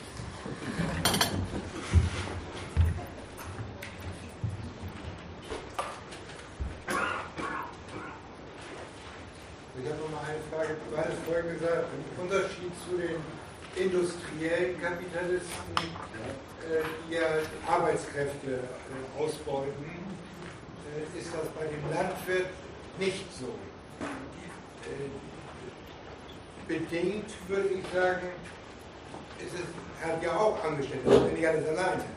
Könntest du das nochmal näher erläutern, Also es wird schon so sein, dass manche von diesen Landwirten in Größenordnungen hineinwachsen, wo die dann auch Lohnarbeiter beschäftigen. Aber erstmal ist der Landwirt eine, eine andere ökonomische Einheit. Ernstlich eine Einheit, ja. Er, seine Familie bewirtschaftet seinen Hof. Und was die da übrigens mittlerweile an geldwertem Vorschüssen bewegen, ist schwindelerregend. Der, der Haken, auf den ich hinweisen wollte, ist, in, in allen anderen kapitalistischen Branchen ist der Einsatz von neuer Technologie, von produktiver Machen des Produktionsprozesses ein kapitalistisches Risiko, das will richtig kalkuliert sein. Der Kapitalist macht es, um in der Produktion die Produktionskosten so zu senken, dass er am Markt den geltenden Marktpreis besser für sich für Gewinn ausnutzen kann, mehr absetzen kann und so weiter. Dafür muss er aber ja mehr Kapital einsetzen. Und die Kalkulation, nach der er das macht, ist, der zusätzliche Kapitaleinsatz darf pro Ware die Kosten nicht so steigen lassen, dass er am Markt noch schlechter dasteht, sondern muss die Kosten der Ware senken. Das geht darüber, dass er die Arbeit für sich billiger macht.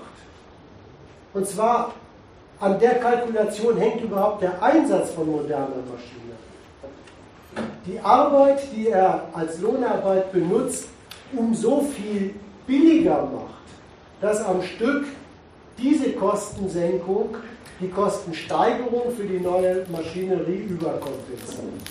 So. Das steht dem Bauern nicht zur Verfügung. Das ist das, der, der große Haken von Investitionen in der Landwirtschaft. genau dem Bauern nicht zur Verfügung steht, wenn er seine eigene Arbeit über, die, über den Einsatz von Maschinerie produktiver macht. Mhm. und gleich, gleich viel äh, an, an dem von dem Geld, was er verdient oder was er, was er einnimmt, für sich verknuspert. Dann ist es doch so, als wenn er einer, einer Person den gleichen Lohn zahlt, aber die Arbeit äh, produktiver geworden ist. Es wäre natürlich, es wär natürlich ein ganz raffinierter Trick, wenn er sich entlassen könnte. naja, wenn er das ausdehnt. Ja, aber äh, gehst du da immer. Er macht nur seine Arbeit effektiv. Ja. Weißt du, er, wenn du ihn als seinen eigenen Lohnarbeiter begreifst, dann macht er mit der Maschinerie sich als Arbeiter effektiver. Der Vergleichsmaßstab ist doch aber, du hast 1000 Arbeiter und machst von 1000 Arbeitern die so produktiv, dass du 500 entlassen kannst. Du merkst, dass das eine andere Liga ist, in der die da spielen. Da kannst du nicht sagen, um die Hälfte die Effektivität verdoppelt, dann spielt es doch kein, keine Rolle, ob es sich auf einen oder auf 500 oder 1000 Leute bezieht. Letzteres ist aber bei den Unternehmen, normalen kapitalistischen Unternehmen, der Witz. Da rechnet sich die Anschaffung der Maschinerie durch die gesenkten Lohnkosten. Mach das mal mit einem. Ich verstehe, was du meinst, aber das scheint mir dann ein, ein quantitativer Unterschied zu sein und kein qualitativer. Ich hatte nicht so verstanden, dass es ein qualitativer Unterschied sein soll. Das ist ja. Nein, das ist auch ein qualitativer Unterschied. Das ist nicht nur der Unterschied zwischen 1 und 1000. Das ist auch ein qualitativer Unterschied. Der Bauer ist in dem Sinne kein Kapitalist. Eine Bestimmung vom Kapitalisten hat er. Er ist privatwirtschaftender Eigentümer. Eigentümer an seinem Grund und Boden. Die andere entscheidende Bestimmung des Kapitalisten liegt bei ihm nicht vor. Er ist kein Ausbeuter von fremder bezahlter Arbeit. Er ist der Depp, der als Kapitalist selber arbeiten geht. Ja, aber müsste man da nicht mal, auch, auch empirisch, also ich habe da keine Ahnung, ob das nicht mal, ich weiß es nicht, aber ich habe erstmal die Vermutung, du gehst nur von dem Modell dieses Bauern oder Landwirts, der selber und seine Familie da arbeiten lässt. Aber was man doch vor Augen hat, ist, dass es äh, Plantagen zum Beispiel im Obstbau, da gibt es äh, Plantagen, da gibt es dann auch Arbeiter, die äh, zum Beispiel Pflückerei machen. Und äh, das sind dann die äh, aus Osteuropa oder wo auch immer hergeholten. Und da kann man doch diese Rechnung machen, die du sagst, die für den kapitalistischen Normalbetrieb geht. Dann überlegen die sich schon, ob sie eine Pflückmaschine äh, kaufen. Und äh, wenn das eben nicht funktioniert hat, diese Löhne immer weiter zu drücken mit diesen äh, Billigarbeitern, die da auch nur prekär und sonst wie beschäftigt, dann kaufen die eine Maschine. Und der Einsatz, also der, äh, und da haben wir doch dieselbe Rechnungsweise. Also ich sehe auch nicht so ähnlich, ob das, also ich gebe dir zu, dass fundamental der Unterschied da ist, wenn du einen einzelnen Bauern plus Familie, Familie hast. Aber ich sehe nicht, äh, dass es einen Unterschied gibt, wenn, wenn ein Bauer sagen wir, 50 äh, Angestellte hat. Was ja, gibt es das denn, dass ein Bauer ja, 50, du hast doch gerade selber das schöne Wort prekär benutzt. Was macht denn das so prekär? In Fachkreisen sagt man, das ist Saisonarbeit. Die fällt einmal am Anfang an, bei, bei der Aussaat und einmal am Ende, beim Pflücken. Da, daran merkt man die Lohnarbeit, meinetwegen, die er dann ein, ansetzt, ein, einsetzt die schlägt gar nicht sein Eigentum um. Sein Eigentum ist immer noch eins, das wächst durch einen Naturprozess. Da hat er das Glück, dass kapitalistisch gesehen ein Pech ist. Man merkt, sein Einsatz von Lohnarbeit potenziert wirklich bloß den Aufwand, den er sonst alleine hätte und macht ihn so bewältigbar. Er stammt gar nicht aus einer Kalkulation, der mit einem Eigentumsvorschuss anfängt. Den Eigentumsvorschuss als Kommandomacht über lebendige Arbeit wirken lässt und an dem Verhältnis dann mit Maschinerie dreht, sondern kommt ganz aus der stofflichen Grundlage seines Produktionsprozesses. Das ist ein anderer Ausgangspunkt, das muss man schon zur Kenntnis nehmen. Was natürlich gar nicht durchstreicht, dass da mal Lohnarbeit eingesetzt wird. Ja, da wächst, da wächst tatsächlich auch landwirtschaftliche Produktion ein Stück weit in diese Geflogenheiten des Ausnutzens von Lohnarbeit rein. Aber selbst dort, das war jetzt richtig, äh, wie du da interveniert hast, ist sofort zu greifen, dass sich diese Besonderheit des landwirtschaftlichen Produzierens im Kapitalismus, Naturabhängigkeit, auch da wieder bemerkbar macht als Schranke. Aber das sind doch zwei verschiedene Sachen. Also einmal die Frage, was ich wirklich nicht äh, beurteilen will, wenn, wenn du da so sicher bist, dass das alles Familienbetriebe sind, äh, gut, dann äh, das andere Argument. Also in einem Sinn bin ich mir sicher, weil äh, das kann, könnte ich jetzt mit einer Statistik beweisen. Insofern handelt es sich garantiert bei dem, worüber ich rede, nicht um ein Modell, sondern einfach um den Normalfall von Landwirtschaft. Aber äh, nimm doch jetzt mal wirklich äh, den, den Einwand da. Selbst dort, wo es Landwirte dazu bringen, aus der dauernden geldmäßigen Beschränktheit dessen, was sie überhaupt als Vermögen einsetzen, in eine Größenordnung zu wachsen, wo sie Lohnarbeit einsetzen können. Selbst dort macht sich an dem, wie das passiert, die Schranke der Landwirtschaft für kapitalistisches Wirtschaften geltend. Das mit der Saisonarbeit ist nämlich nicht einfach, also es ist eine Gemeinheit für die Leute, die es trifft. Aber es ist keine Gemeinheit, sondern es ist eine ökonomische Notwendigkeit, weil sich an dem Einsatz der Lohnarbeit schon wieder bemerkbar macht. Diese doofe Landwirtschaft taugt gar nicht für kontinuierliche Ausbeuterei und Geldmacherei, sondern kann zusätzliche Arbeit nur in den Phasen gebrauchen, die eben diese, diese äh, Ansaat- und Erntezeiten sind. Deshalb sind das auch keine Lohnarbeiter, sondern Wanderarbeiter. Ja, Weißt du, wenn sie mit den gelben Rücken fertig sind, dann gehen sie 50 Kilometer und äh, machen dann irgendwas mit Kohl oder mit sonst was. Das, der Unterschied ist auch auffällig. Ja, und ich wollte eigentlich nicht nur sagen, dass der auffällig ist, sondern da ist das Argument eigentlich gefallen, wo der herkommt, wo, wo der seinen ökonomischen Grund her hat. Der hat schon wieder seinen ökonomischen Grund in der Sperrigkeit des Benutzens von Naturprozessen fürs Geldmachen. jetzt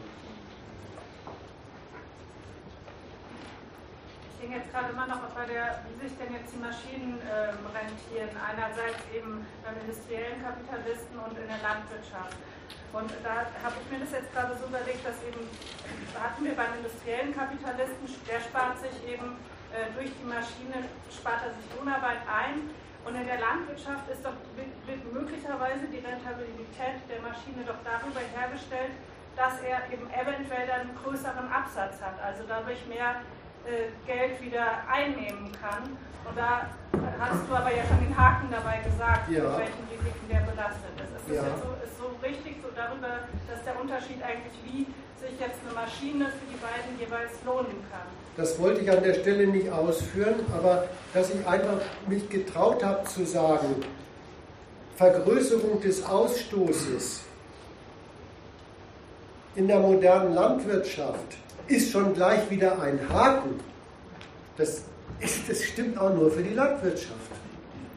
Weil äh, das war ja einfach die Behauptung, dann überschwemmen sie mit einem Mehrangebot von landwirtschaftlichen Produkten ihre Abnehmer und es geht schlecht für sie aus. Warum eigentlich? Das ist doch absurd, ja? Wachstum des, des verkaufsfähigen Produkts ist für die ein Problem. Das liegt daran, weil sie, das ist übrigens derselbe Grund, weil bei Ihnen der Einsatz von zusätzlicher produktiver machender Maschinerie diesen Stücksenkungskosteneffekt, indem Sie dann die Waffe hätten, auch mehr Produkt loszuschlagen, nicht hat. Nur nicht dann nicht, wenn sie nicht auch mehr Fläche haben? Oder? Nein, der Stückkostensenkungseffekt darüber, dass sie, dass sie äh, an bezahlter Arbeit so viel sparen pro Produkt, gibt es bei Ihnen nicht. Ich habe mal noch mal eine Frage zu was Annahmen, das. Da verteilt sich wirklich die, da verteilt sich wirklich einfach die, äh, der Geldvorschuss auf die Masse von äh, Produkten, die man dann losschlagen muss. Ich habe da noch einen Zusatzfrage. Du hast gesagt, ähm, die Sperrigkeit der Natur. Ja. Äh, die Bedinge, wenn ich das richtig verstanden habe, die Bedinge, dass es diese ganz andersartige ähm, Organisationsstruktur, sage ich mal, der Landwirte gibt, nämlich, dass das ein Privateigentümer ist mit Familie. Äh, Habe ich das falsch zusammen? Ja, das hast du falsch.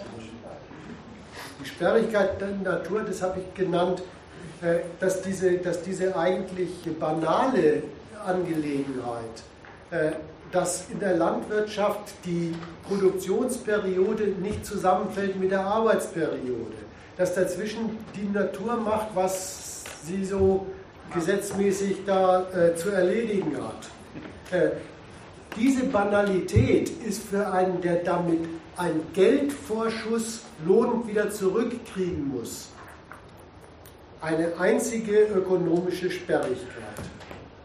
Ja, äh, äh, ja gut, soweit. Das ist die auch die Schranke du hast, dafür. du hast Na Naturprozesse, die eine gewisse Zeit dauern. Ja. Wenn du aber mal in die Ge Geschichte zurückgehst, in der industriellen Produktion, bei Bleichen, Färben, Eisenbearbeitung, war das in ähnlicher Weise so. Da war das Bleichen und Färben und auch irgendwie sperrig.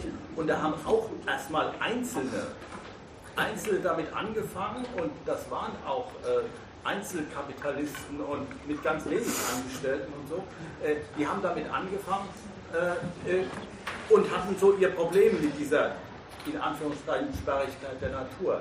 Kann man denn nicht analog sagen, äh, wenn ich mir wieder vorstelle, äh, dass, äh, dass es da Hühnerbetriebe mit 100.000 oder 200.000 Hühnern gibt, da wird die Sperrigkeit sozusagen auf, ein, auf eine Standardisierung ge gebracht und dann wird immer mehr Maschineneinsatz, was die da brauchen an Maschineneinsatz, um ihre 100.000 Hühner da äh, in irgendeiner Weise möglichst schnell da wachsen zu lassen.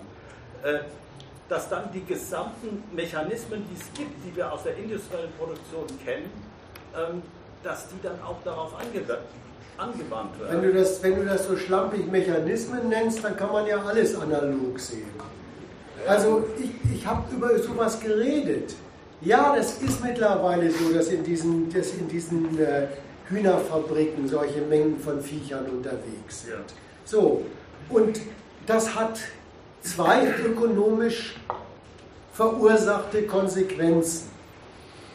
Das, das eine ist,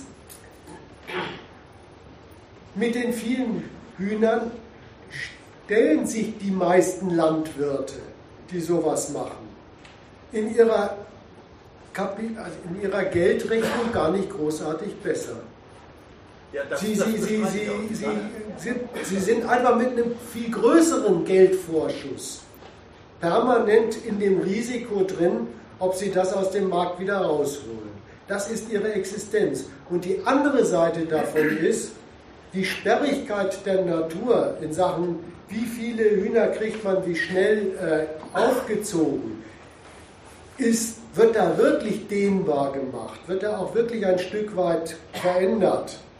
Mit der Konsequenz, dass das Produkt für den Konsumenten zunehmend unbrauchbar wird.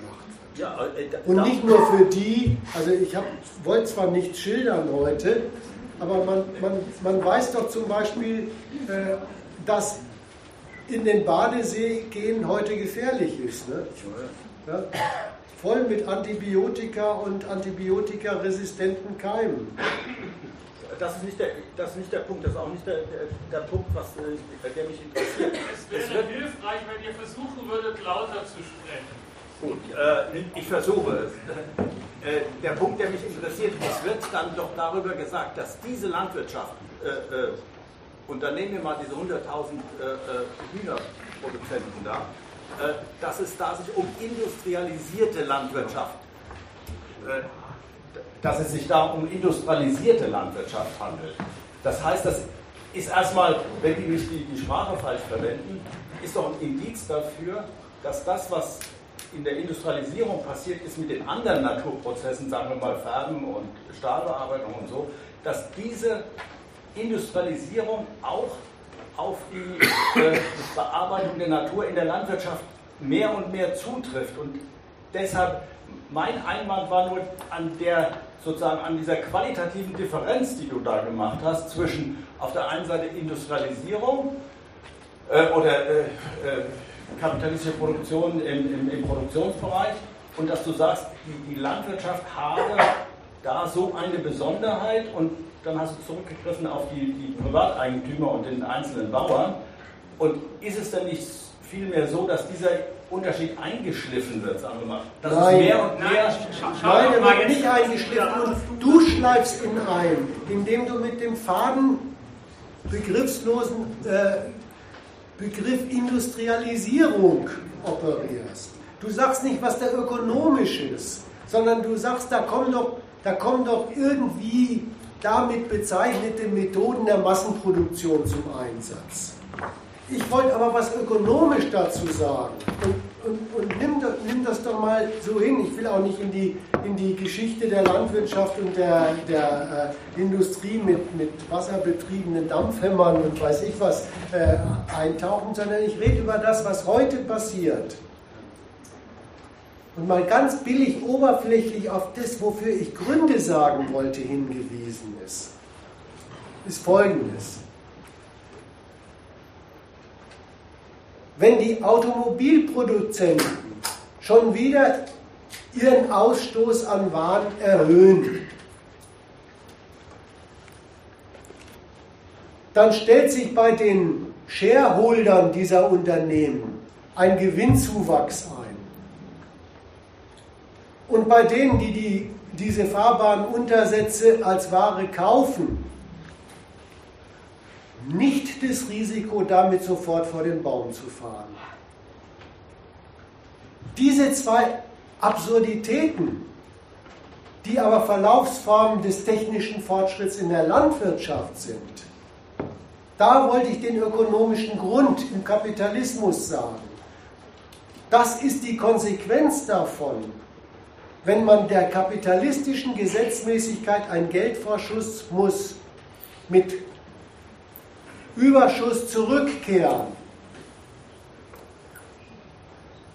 Die Produktion der Landwirtschaft unterwirft, die gewisse Naturnotwendigkeiten beinhaltet, was für sich gut und nicht schlecht ist, aber kapitalistisch glattweg zu diesem doppelten Resultat führt. Der Bauer wird nicht so richtig reicher und die landwirtschaftlichen äh, Produkte werden weniger bekömmlich. Und drumherum wird sogar die Natur als Produktions- und Lebensbedingung etwas allgemeiner untergraben. So das, das, das liegt an der Besonderheit dieser Geschäftssphäre da. Du bist aber nicht besonders ehrlich in der Auswahl deiner Gegenbeispiele, weil gerade jetzt das, was du gerade zitiert hast, diese Kükenfabriken und so, das sind ja jetzt gerade nicht die Beispiele, wo noch zusätzliche Lohnarbeiter angewendet werden. Da macht wirklich der Bauer wiederum nur seine Arbeit produktiver. Das merkst du, deswegen hat der Referent dir vorgeworfen, dass du begriffslos bist. Das ist aber auch Quatsch, das ist doch totaler Quatsch, den Leute. Ein Landwirt zum Beispiel, der, der Kühe hat, der gibt seine Milch zu der Milchgenossenschaft. Das sind riesige Unternehmen. Ja, ja richtig, die Milchgenossenschaft ist ein Unternehmen, richtig. Das ist Quatsch, was du da sagst. Eben. Eben. Na, merkst du, du jetzt sagst, der Bauer gibt, der Landwirt, Entschuldigung, der gibt seine Milch zu einer Genossenschaft. Dem entnehme ich erstmal, selber bringt er es über sein Geschäft nicht zu der Größe, die es braucht, um so ein Naturprodukt wie Milch zu vermarkten, sodass die findigen Bauern da, sodass die findigen Bauern darauf gekommen sind, dass wenn sie überhaupt als Verkäufer auftreten wollen, mit ein bisschen Marktmacht, sie sich als Genossenschaft organisieren müssen. Aber das spricht doch erstmal genau für das, was der Referent ausgeführt hat, dass als diese individuellen Eigentümer und arbeitenden Eigentümer sie über alles nicht verfügen. Da wollte ich zu dem, was du jetzt gesagt hast, wollte ich noch Folgendes gesagt haben. Das ist bemerkenswert. Die, die auf der Produktion von agrarischen Rohstoffen sitzen, die werden ihres kapitalistischen Lebens mit Naturprodukten nicht froh. Die, die es ihnen abnehmen, kaum ist, dieses, ist dieses, diese, diese Naturbedingtheit der Produktion vorbei, die, die es ihnen abnehmen, die kriegen das glattweg hin, dass man an einem Liter Milch für 65 Cent als Nestle reicher werden kann der Bauer ja, mit seinen 38 Cent nicht mal seine Unkosten. Ja, also dass, dass der dann nicht froh wird, das ist, das, ist nicht, äh, das ist für mich nicht das Argument. Sondern mal ganz, äh, äh, also es geht ja um begriffslos oder, oder nicht begriffslos. Also der Begriff äh, industrialisierte Landwirtschaft, äh, sagst du, sei irgendwie nur ideologisch und das habe keinen Grund in der, in der ökonomischen Struktur oder äh, dass ich da was verändert habe.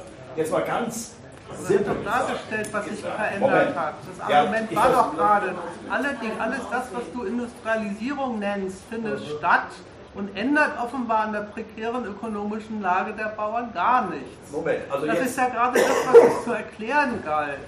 Ja, ich, ich versuche ja, also ich, ich habe den Eindruck, dass da ein Problem ist und ich, deshalb äh, äh, sage ich da jetzt noch äh, ein, zwei Sätze dazu. Also äh, früher, sagen wir mal, der Bauer, den du äh, geschildert hast, dieser Familienbetrieb, der hatte 20 Hühner und hat dann die Eier verkauft.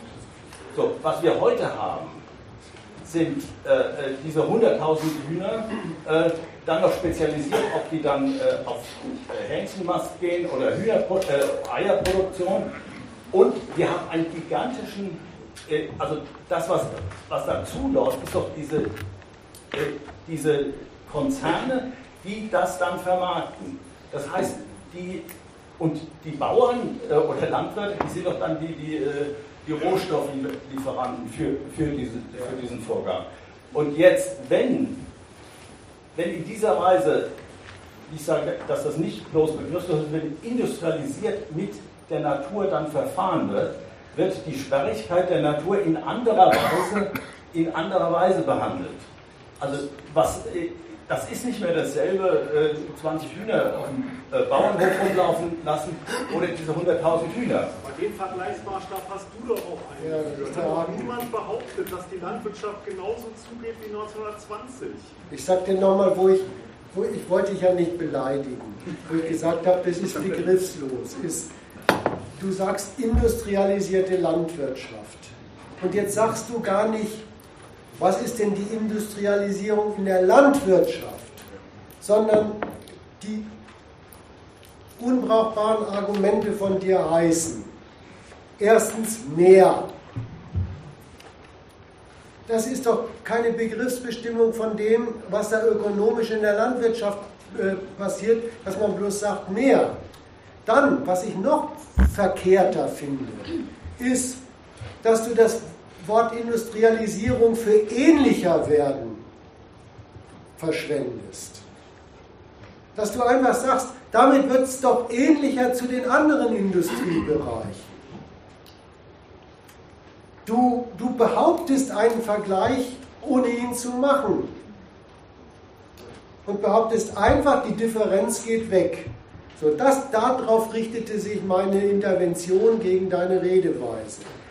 Was es mit der Industrialisierung der Landwirtschaft auf sich hat, wollte ich kurz erklärt haben mit folgendem Verhältnis. Für das Zulieferant der wirklichen Nahrungsmittelindustrie werden, dafür und an den Anforderungen, die es da von Seiten der Abnehmer gibt, dafür ändert der Landwirt seine Produktion. Er macht also nicht einfach mehr, sondern er will den Anforderungen, die ihm seine grandiosen Dienstleister da stellen, dem will er gerechter werden in Sachen Qualität, Menge, Zeitpunkt und Preis. Wenn er dafür seine Produktion verändert, jetzt kommt das, ist bei ihm sicher der größere Geldvorschuss,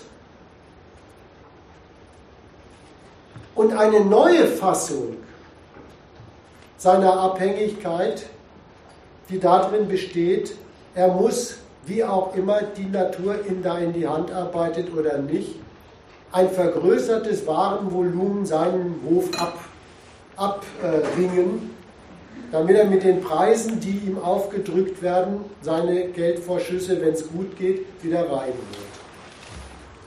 Das tut er auf eine Art und Weise, dass er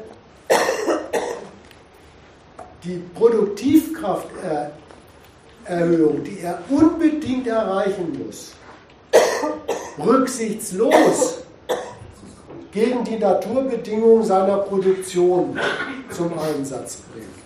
Und das Ergebnis kennt man. Das wollte ich nie ausmalen, aber ich wollte es erklären, warum es dazu kommt. So, so wollte ich gesagt haben, ja, ja, ja, da, da industrialisiert sich was. Aber es industrialisiert sich die Landwirtschaft und in der Landwirtschaft hat diese Produktivkrafterhöhung eine besondere, verheerende kapitalistische Verlaufsform. Ja, äh, und das lasse ich mir nicht von dir, das lasse ich mir von dir nicht, nicht, äh, äh, nicht egalisieren, indem du sagst, Industrie gibt es doch auch anderswo. Ja? Waren noch andere? Ja. Also äh, relativ kurz, einmal auf dem Flyer stand für mich zugespitzt formuliert, Bio und Kapitalismus ist nicht verträglich. Mit der Entschuldigung, für mich für mich stand auf dem Flyer zugespitzt formuliert, Bio und Kapitalismus sind miteinander verträglich. Und da hattest du ja auch im Laufe des Vortrags immer wieder was zu gesagt, aber könntest du das einfach nochmal explizit zusammenfassen? Das hatte ich, glaube ich, eben schon mal zusammengefasst. Die zwei Verlaufsformen dieser Unverträglichkeit sind auf der einen Seite, dass es tatsächlich zu landwirtschaftlichen Produkt mit der Begleiterscheinung kommt, mit der unvermeidlichen Begleiterscheinung kommt, dass die Produktionsbedingungen Natur und das Produkt untergraben wird in seiner Verträglichkeit und dass auf der anderen Seite die Abhängigkeit des Landwirts von einer prekären Einkommensquelle Hof, einer permanent prekären Einkommensquelle Hof, immer wieder hergestellt wird. Und zwar bei immer weniger, weil, weil die anderen gehen halt unterwegs drauf. So, das wollte ich damit sagen. Also unverträglich für beide Seiten. Also ich finde es, äh, bin selber auf dem landwirtschaftlichen aufgewachsen, habe auch äh, bin selber äh, die ersten 25 Jahre auf dem Betrieb aufgewachsen, also hineingeboren in die Landwirtschaft und höre jetzt erstmal auch heute Abend wirklich bis zu Ende. Ich, ich glaube, ich habe noch nicht alles verstanden, aber einiges, ähm, wie es wirklich funktioniert und ähm, ich diskutiere immer wirklich heftig mit meinem Bruder, der die Landwirtschaft noch betreibt, der meine Eltern übernommen hat sehr wahrscheinlich übernimmt mein Patenkind auch, ist noch alles unklar, weil wir nicht wissen, wo es hingeht, das Schiff. Ähm, und ich bin mal ganz froh, dass das hier jemand meine Ruhe erklärt und nicht immer nur geschimpft wird. Also was die Landwirte einfach nicht mehr haben können, ist dieses Anpöbeln. Die pöbeln selber auch. Ich will jetzt nicht meinen Bruder in Schutz nehmen. Aber äh, es wird auch mittlerweile auf beiden Seiten so gepöbelt und unterste Schublade angemacht und beschuldigt und beschimpft und der und die und die Straßen und die Gülle. Und das hat ja auch alles seine Berechtigung, aber die Art und Weise, wir kommen nicht zusammen. Und das ist doch, wie ich das jetzt verstehe, wegen diesen nebeneinander herlaufenden Betrieben marktwirtschaftlich, ökonomisch einfach nicht, die kommen nicht zusammen. Also so habe ich das gerade auch von dem jungen Mann hinter mir verstanden. Es kann eigentlich nicht gut ausgehen, weil man frontal gegen Land fährt, wenn wir so weitermachen. Da ist ein, da ist ein gesellschaftlicher, ökonomischer, mehrseitiger Gegensatz organisiert und dessen Verlaufsform sind diese Unverträglichkeiten. Das Stichwort, das eben gesagt worden ist, finde ich wichtig, darauf mal hinzuweisen. Die öffentliche Diskussion besteht mal theoretisch betrachtet in einem ganz großen Fehler. Der besteht darin, dass man nicht Ursachen ermittelt, sondern von dem Standpunkt aus, das hat aber in Ordnung zu gehen, Schuldige. Und jetzt sind alle schuldig. Das ist was anderes, mal Ursachen zu ermitteln. Welche, welche hierzulande in, in dieser Wirtschaftsordnung notwendige, gültige Rechnungsweise ist für diese Konsequenzen äh, verantwortlich als dass man sagt, da machen Leute etwas, was ihnen nicht gehört. Um es mal zugespitzt zu sagen, marktwirtschaftlich, nach dieser Rechnungsweise dieses Wirtschaftssystems, machen die Landwirte keine Fehler, die so viel Gülle auf ihre Flächen bringen, dass das Grundwasser im Arsch ist. Zum einen machen sie das deswegen, um mehr Produkt pro Fläche, die sie unbedingt brauchen als verkaufsfähiges Produkt, kostet es wirklich, was es wolle, aus der Erde rauszuholen. Nach der anderen Seite hin wissen sie nicht, wohin mit dieser Scheiße, mit dieser Gülle. Die zu haben, gehört leider nicht zu den Vermögenstatbeständen eines Landwirts sondern zu, zu einem furchtbaren Kostenposten. Also wird dieser Kostenposten, so gut es geht, auch entsorgt. Beides findet dort statt und zu dieser Praxis kann man nicht sagen, der, der Landwirt macht nicht, was sich in dieser Wirtschaftsweise... Nee, der Landwirt baut jetzt, weil er die Gülle nicht mehr rausbringen darf, baut er jetzt wieder Silos, wo er die Gülle zwischenlagern kann. Ja. So, und da sind wir wieder bei den Kosten. So ein Silo Richtig. kostet Ahnung, schlag mich tot, 50.000, 100.000, keine Ahnung, je nachdem wie viel Gülle. Also dann stehen ja die Kosten, weil er darf ja die Gülle nicht mehr rausbringen, aber die muss ja irgendwo hin.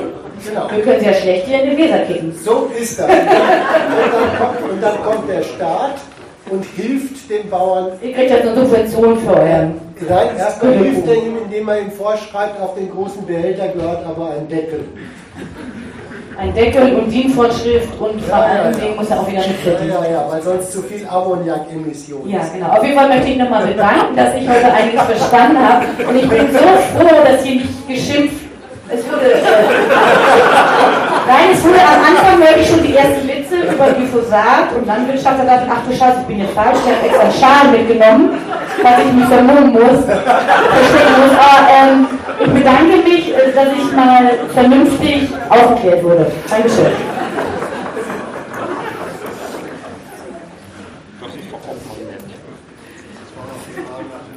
Ja, sollen wir noch sollen wir uns noch ein paar Gedanken über die Alternativen machen.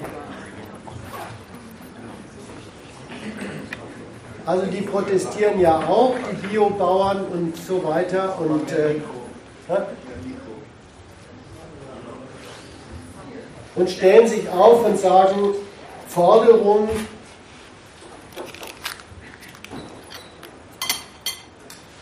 der Staat sollte doch fördern, dass kleine und mittlere Betriebe überleben können, dass Tiere artgerecht gehalten werden können und alle Menschen gesund essen können.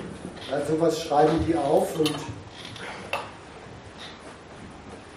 es ist ja auf der einen Seite so, dass einem fast die Tränen kommen. Weil auf die Weise sind auch die ja schon wieder Kronzeugen dafür, wie es im Kapitalismus mit der Landwirtschaft zugeht. Wenn man das fordern muss. Die, die sind Kronzeugen dafür, dass Landwirtschaft offensichtlich ziemlich unverträglich mit der ihr aufgemachten marktwirtschaftlichen Kostenrechnung und Ertragsrechnung ist. Und weil sie so protestieren, haben sie sich in der Öffentlichkeit, auch bei Verbrauchern und so weiter, also bei unser eins, ein bisschen den Ruf erworben,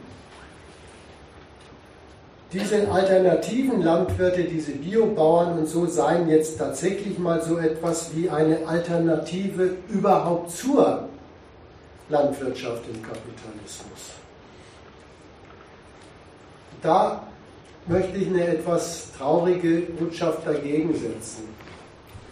Die alternative Landwirtschaft ist eine alternative Landwirtschaft im Kapitalismus. Und dass es sich darum handelt, das kann man eigentlich schon bei den Protesten, hat man das erste Indiz. Weil das ist ja der Ruf nach dem Staat. Das ist ja der Ruf nach dem Staat und dessen Geld, auch nach den staatlichen Vorgaben, dass der Verbraucher mehr bezahlen soll und so weiter ja, dann sagen die ja selber gleich beim Einstieg bei ihrem Protestieren, dass sie ihre Alternative mit und in der Geldwirtschaft betreiben wollen. Und da muss man mal sagen, dann ist es aber fast egal, wie hochherzig und idealistisch die das angehen oder wie längst pragmatisch, rechnerisch äh, sie das angehen, egal wie sie sich dazu stellen, dann lassen sie sich darauf ein und dann müssen sie sich auch darauf einlassen, dass auch ihre alternative landwirtschaftliche Produktion sich überführen lässt in haltbare Geschäftsrechnungen. in dieser Marktwirtschaft. Und wenn man denen zuhört, auch wenn sie protestieren, merkt man, das ist auch ihr Standpunkt. Das Erste, was denen ganz selbstverständlich ist, und das ist ein ziemlicher Unsinn, aber ein gültiger Unsinn, ist, dass wenn sie in der Marktwirtschaft sind, man Qualität, also essbare Lebensmittel, nicht haben kann, ohne dass das eine Preisfrage ist. Dass auch genug Geld dafür rüber gewechselt wird, rüberwächst. Äh, diese Ökolandwirte nehmen sich nicht mal theoretisch raus. Praktisch hätten sie es wirklich schwer damit, solange der Laden so läuft, wie er läuft. Aber sie nehmen sich theoretisch nicht heraus, mal dieser Geldrechnung, die ihnen da aufgenötigt ist, nachzugehen und die zu kritisieren. Stattdessen wollen sie sich in dieser Geldrechnung bewähren. Was bleibt ihnen denn übrig? Ja, praktisch, ich wollte gerade sagen, praktisch, wer meint, damit muss er sein Leben verdienen, bleibt ihm nichts anderes übrig. Aber die Freiheit, im Kopf mal drüber nachzudenken, wo man da eigentlich reinrennt, hat auch ein Landwirt. Ja, natürlich. Es gibt auch also nicht nur ich, sondern auch ein Landwirt. Es gibt Verbrauchergenossenschaften, es gibt Kooperativen, es gibt doch viele Möglichkeiten, die die Leute selber sich schaffen können.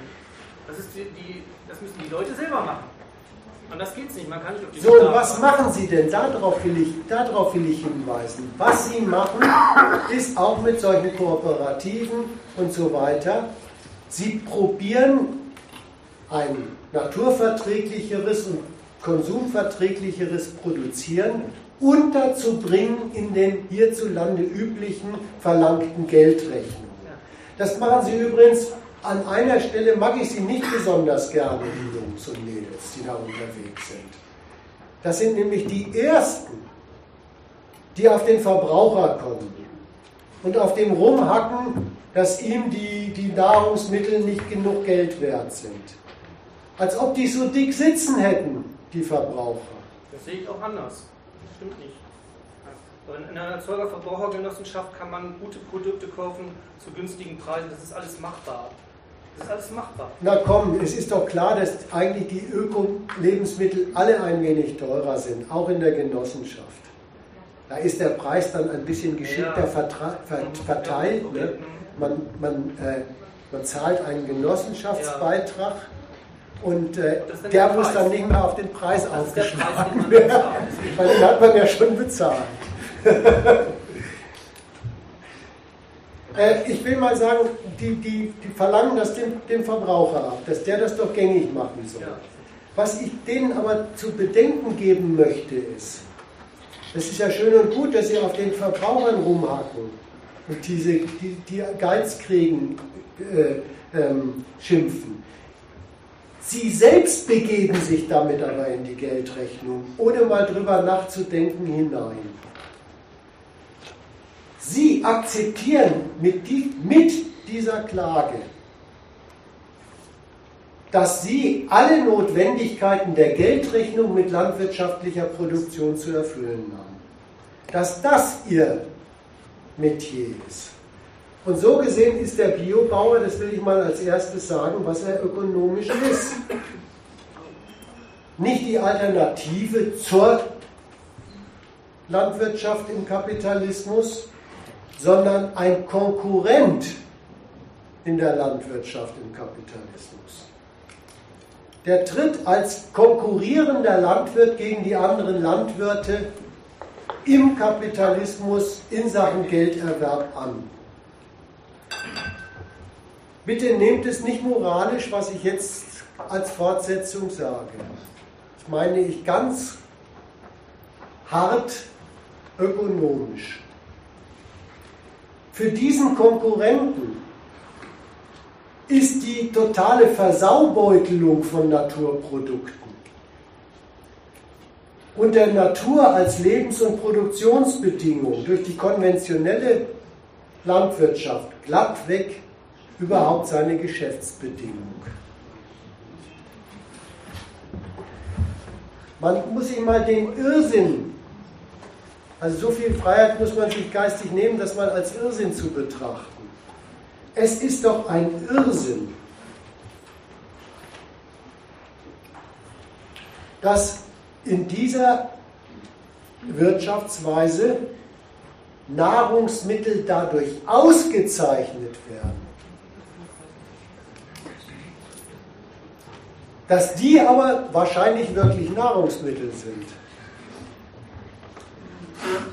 Dass man die aber wahrscheinlich bedenkenloser zu sich nehmen könnte als andere.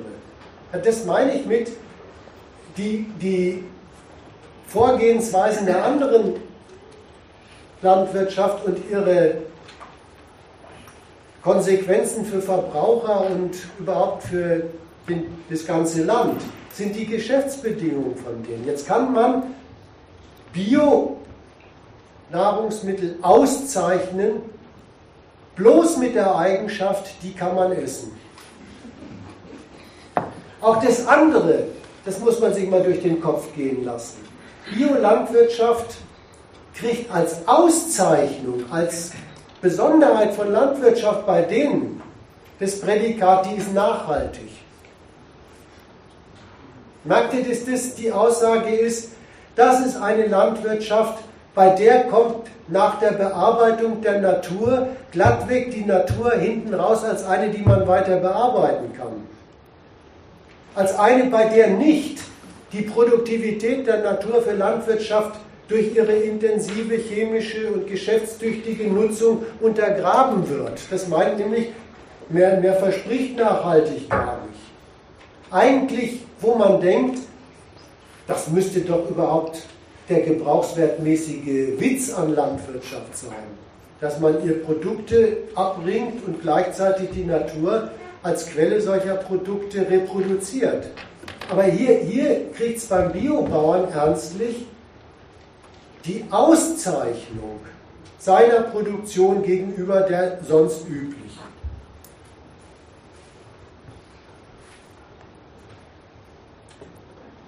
Was die Klöckner gemeinerweise mit den Biolandwirten macht, machen die auch von sich aus. Sie praktizieren ein Nebeneinander zu der anderen Landwirtschaft. Sie produzieren als Konkurrenten beim Landbau, bei der Viehzucht Nischenprodukte. Nischenprodukte übrigens, die sind für große Teile von Otto Normalverbraucher mit deren sehr beschränkten Portemonnaie glattweg sowas, das, das gerät an den Rand dessen, was Luxus ist. Muss man sich auch mal überlegen. Futter ist Luxus. Dieses, dieses ganz Elementare eines flotten Lebens, dass man sich ernährt, kriegt in, in, in dieser Produktionsweise für die mit der Massenkaufkraft glattweg den Charakter eines, jetzt gönne ich mir mal was. Und so, so, so läuft dann dieser Markt auch. Naja, das kann man sich nicht immer gönnen, aber für die Kinder vielleicht schon. Oder für unsere besonders allergisch empfindlichen Familienmitglieder. Oder mal, wenn es am Festtag besonders gut schmecken soll. Greift man zu dieser höherpreisigen Ware und gönnt sich was.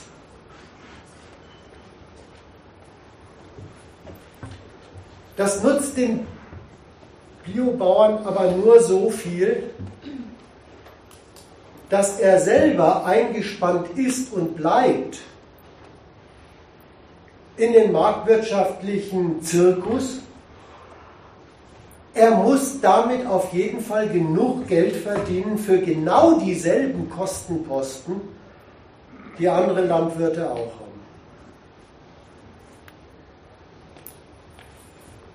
Und damit er das hinkriegt, muss er auch groß genug sein.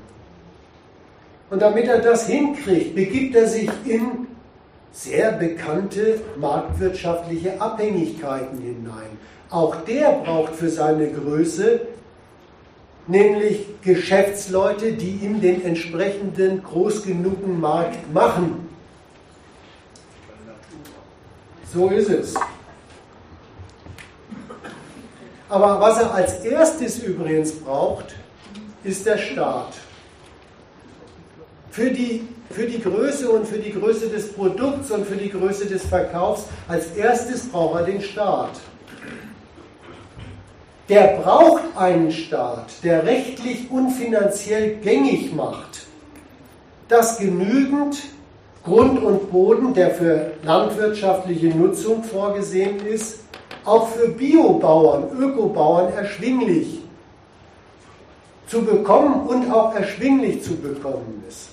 Der braucht den Staat mit seinem Bodenrecht, der braucht den Staat mit Subventionen, damit auch er die Kostenlast der Grundpacht bezahlen kann und muss. Und dann braucht er die, die ihm einen groß genugen Markt machen, diese Handelsketten und industriellen Verarbeiter seiner Produkte, ja, und die Namen sind ja schon gefallen. Alnatura, Demeter, denn wie sie alle heißen dem Argument, äh, er hat nicht nur einfach als, als den Staat, als dass er ihm einen Boden zur Verfügung stellt, sondern wenn du einen Bio-Boden haben willst, musst du ja den anderen Landwirten verbieten, deinen Boden zu vergiften. Also verstehst du, die vergiften das Grundwasser und der Biobauer daneben sagt, meine Früchte sind in Ordnung. Das muss man ja auch erstmal hinkriegen. Also verstehst du, der das war jetzt mein, ausdrücklich genau auf, dass die anderen Bauern äh, äh, sich an ihre Vorgaben zu halten hätten. Sonst ist ihr Bioding. Und auch, dass die Ökobauern sich an ihre Vorgaben halten. Der, der, damit, der Bio, damit der Biobauer dieses etwas höherpreisige Nischensegment zustande bringt, braucht er schon wieder den Staat. Erstens in der Eigenschaft, äh, die du sagst, der muss diese Konkurrenz unter den Bauern regulieren.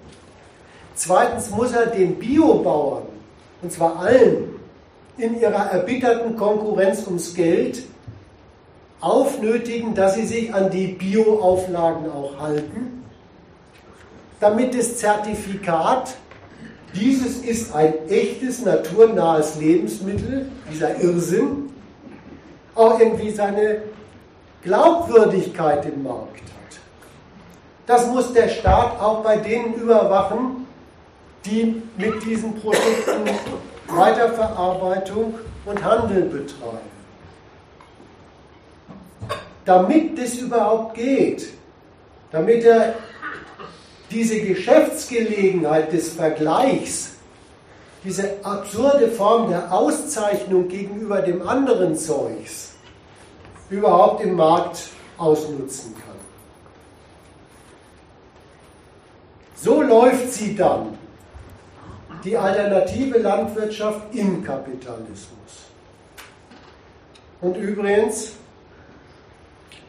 je erfolgreicher das ist, je, je mehr Geld sich wirklich mit diesem Irrsinn eines halbwegs verträglichen Luxusfutters im Kontrast zur konventionellen Ware verdienen lässt, desto geschäftlich interessanter wird diese landwirtschaftliche Produktion für die üblichen Verdächtigen. Für die, die schon die ganze Zeit mit ihrem Kapital Agrarprodukte vermarkten. Und so langsam aber sicher sind die Weiterverarbeiter und Handelsketten für Biozeugs genau dieselben, die auch das andere Zeugs vermarkten.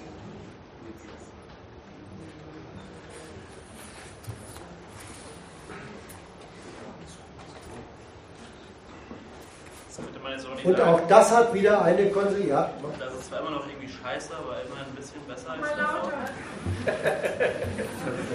Ja, das kann man sagen. Ja, aber merkst du, merkst du wenn, wenn dieses, dieser alte äh, Werbespruch, gut, dass wir verglichen haben, ne? äh, wenn der marktwirtschaftliche Praxis wird, dann kann man sich nicht mal mehr auf den Vergleich am Ende verlassen. Weil je, je erfolgreicher das ist, äh, weil als eine erste Konsequenz, dass mit mehr Bioprodukten mehr Biobauern am Markt antreten können, desto mehr werden diese Biobauern von den oben bei den konventionellen Landwirten bemerkten ökonomischen Widerspruch des Überschwemmens von Markt mit landwirtschaftlichen Produkten betroffen. Und es gibt mittlerweile auch bei den Bioprodukten, die für die Kunden vielleicht immer noch Luxusprodukte sind, für die Erzeuger einen massiven Preisverfall. Biomilch kannst du jetzt bei Netto für einen kaum noch unterscheidbaren Preis zum, zur konventionellen Milch von gestern kaufen und die Preisdifferenz kommt darüber zustande, dass die konventionelle Milch in der letzten Zeit noch mehr im Preis verfallen ist.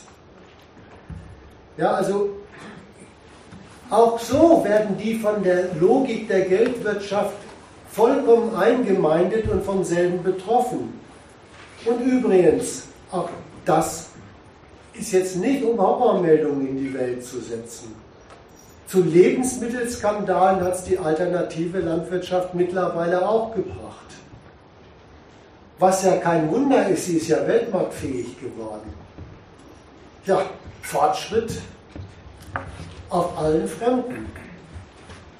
Ja, und zwar übrigens haben die es hauptsächlich über das schöne Eingestricktsein in Vorproduktion und Handel zu solchen Skandalen gebracht. Es ist also so, das ist das, was ich da wirklich zu dem Thema, wie steht es um die Alternativen sagen. Die alternative Landwirtschaft ist auch ein Beweis für die Unverbesserlichkeit der Landwirtschaft im Kapitalismus. Also gibt es keine Alternativen? In diesem Laden nein. Und außerhalb dieses Ladens?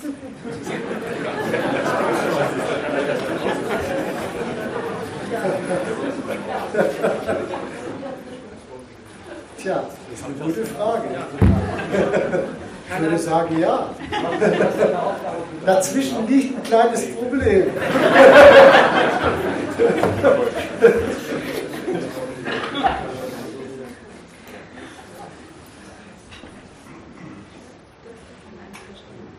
Verstehst du deine Auskunft vorhin? Äh, was sollen die Landwirte denn machen? Ist doch dasselbe wie zu sagen, hierzulande kommen die zu nichts. Das, was, da, was das für die heißt, ist ja geschildert worden. Und eine Auskunft, die kommen hierzulande zu nichts, heißt ja, sie haben hierzulande in dieser Wirtschaftsweise keine Alternative und selbst die Alternativen haben den beschissenen Rahmen von, von dem du sagst, äh, die haben keine Alternative. Jetzt fragst du, gäbe es denn außerhalb eine Alternative? Der Inhalt von dieser Alternative wäre, ja, wenn man vernünftige Lebensmittel haben will, der Genuss man überlebt, ja, oder wenn man ein äh, Wasser haben will, in dem man schwimmen kann und in dem man keine Filme entwickelt, ja, solche Kaliber, dann muss man das halt zum Kriterium machen. Und wenn man das zum Kriterium macht, dann wüsste ich jetzt nicht so schnell, wie so jemand sagt, das ist ja wohl das Letzte. Also verstehst du, Einwände dagegen zu sagen, sauberes Trinkwasser ist ja wohl das Letzte. Das müsste man halt durchsetzen. Eine Korrektur will ich sagen, äh, ist aber wahrscheinlich bloß eine Präzisierung deiner Rede. Das ist keine gute Zusammenfassung, die Landwirtschaft kommt in diesem Laden zu nichts. Die Landwirtschaft kommt zu furchtbar viel. Ja, ja, ja, ja. Aber ich bestehe trotzdem drauf, ja. Als, wirklich als Korrektur. Die Landwirtschaft kommt zu furchtbar viel. Zum einen eine verheerende Art und Weise, sich von den Naturschranken zu befreien. Und zum anderen kommen die Landwirte zu einer Wiederherstellung ihrer permanenten Geldnot auf ständig steigendem Niveau. Dazu kommen die. Also so viel Geld sorgen, wie sich ein moderner, konventioneller Landwirt auf seinem Computer jeden Tag vorrechnet. Und ein findiger Biolandwirt mittlerweile auch. Solche Geldsorgen, dazu haben es diese alten Krauterbauern nie gebracht.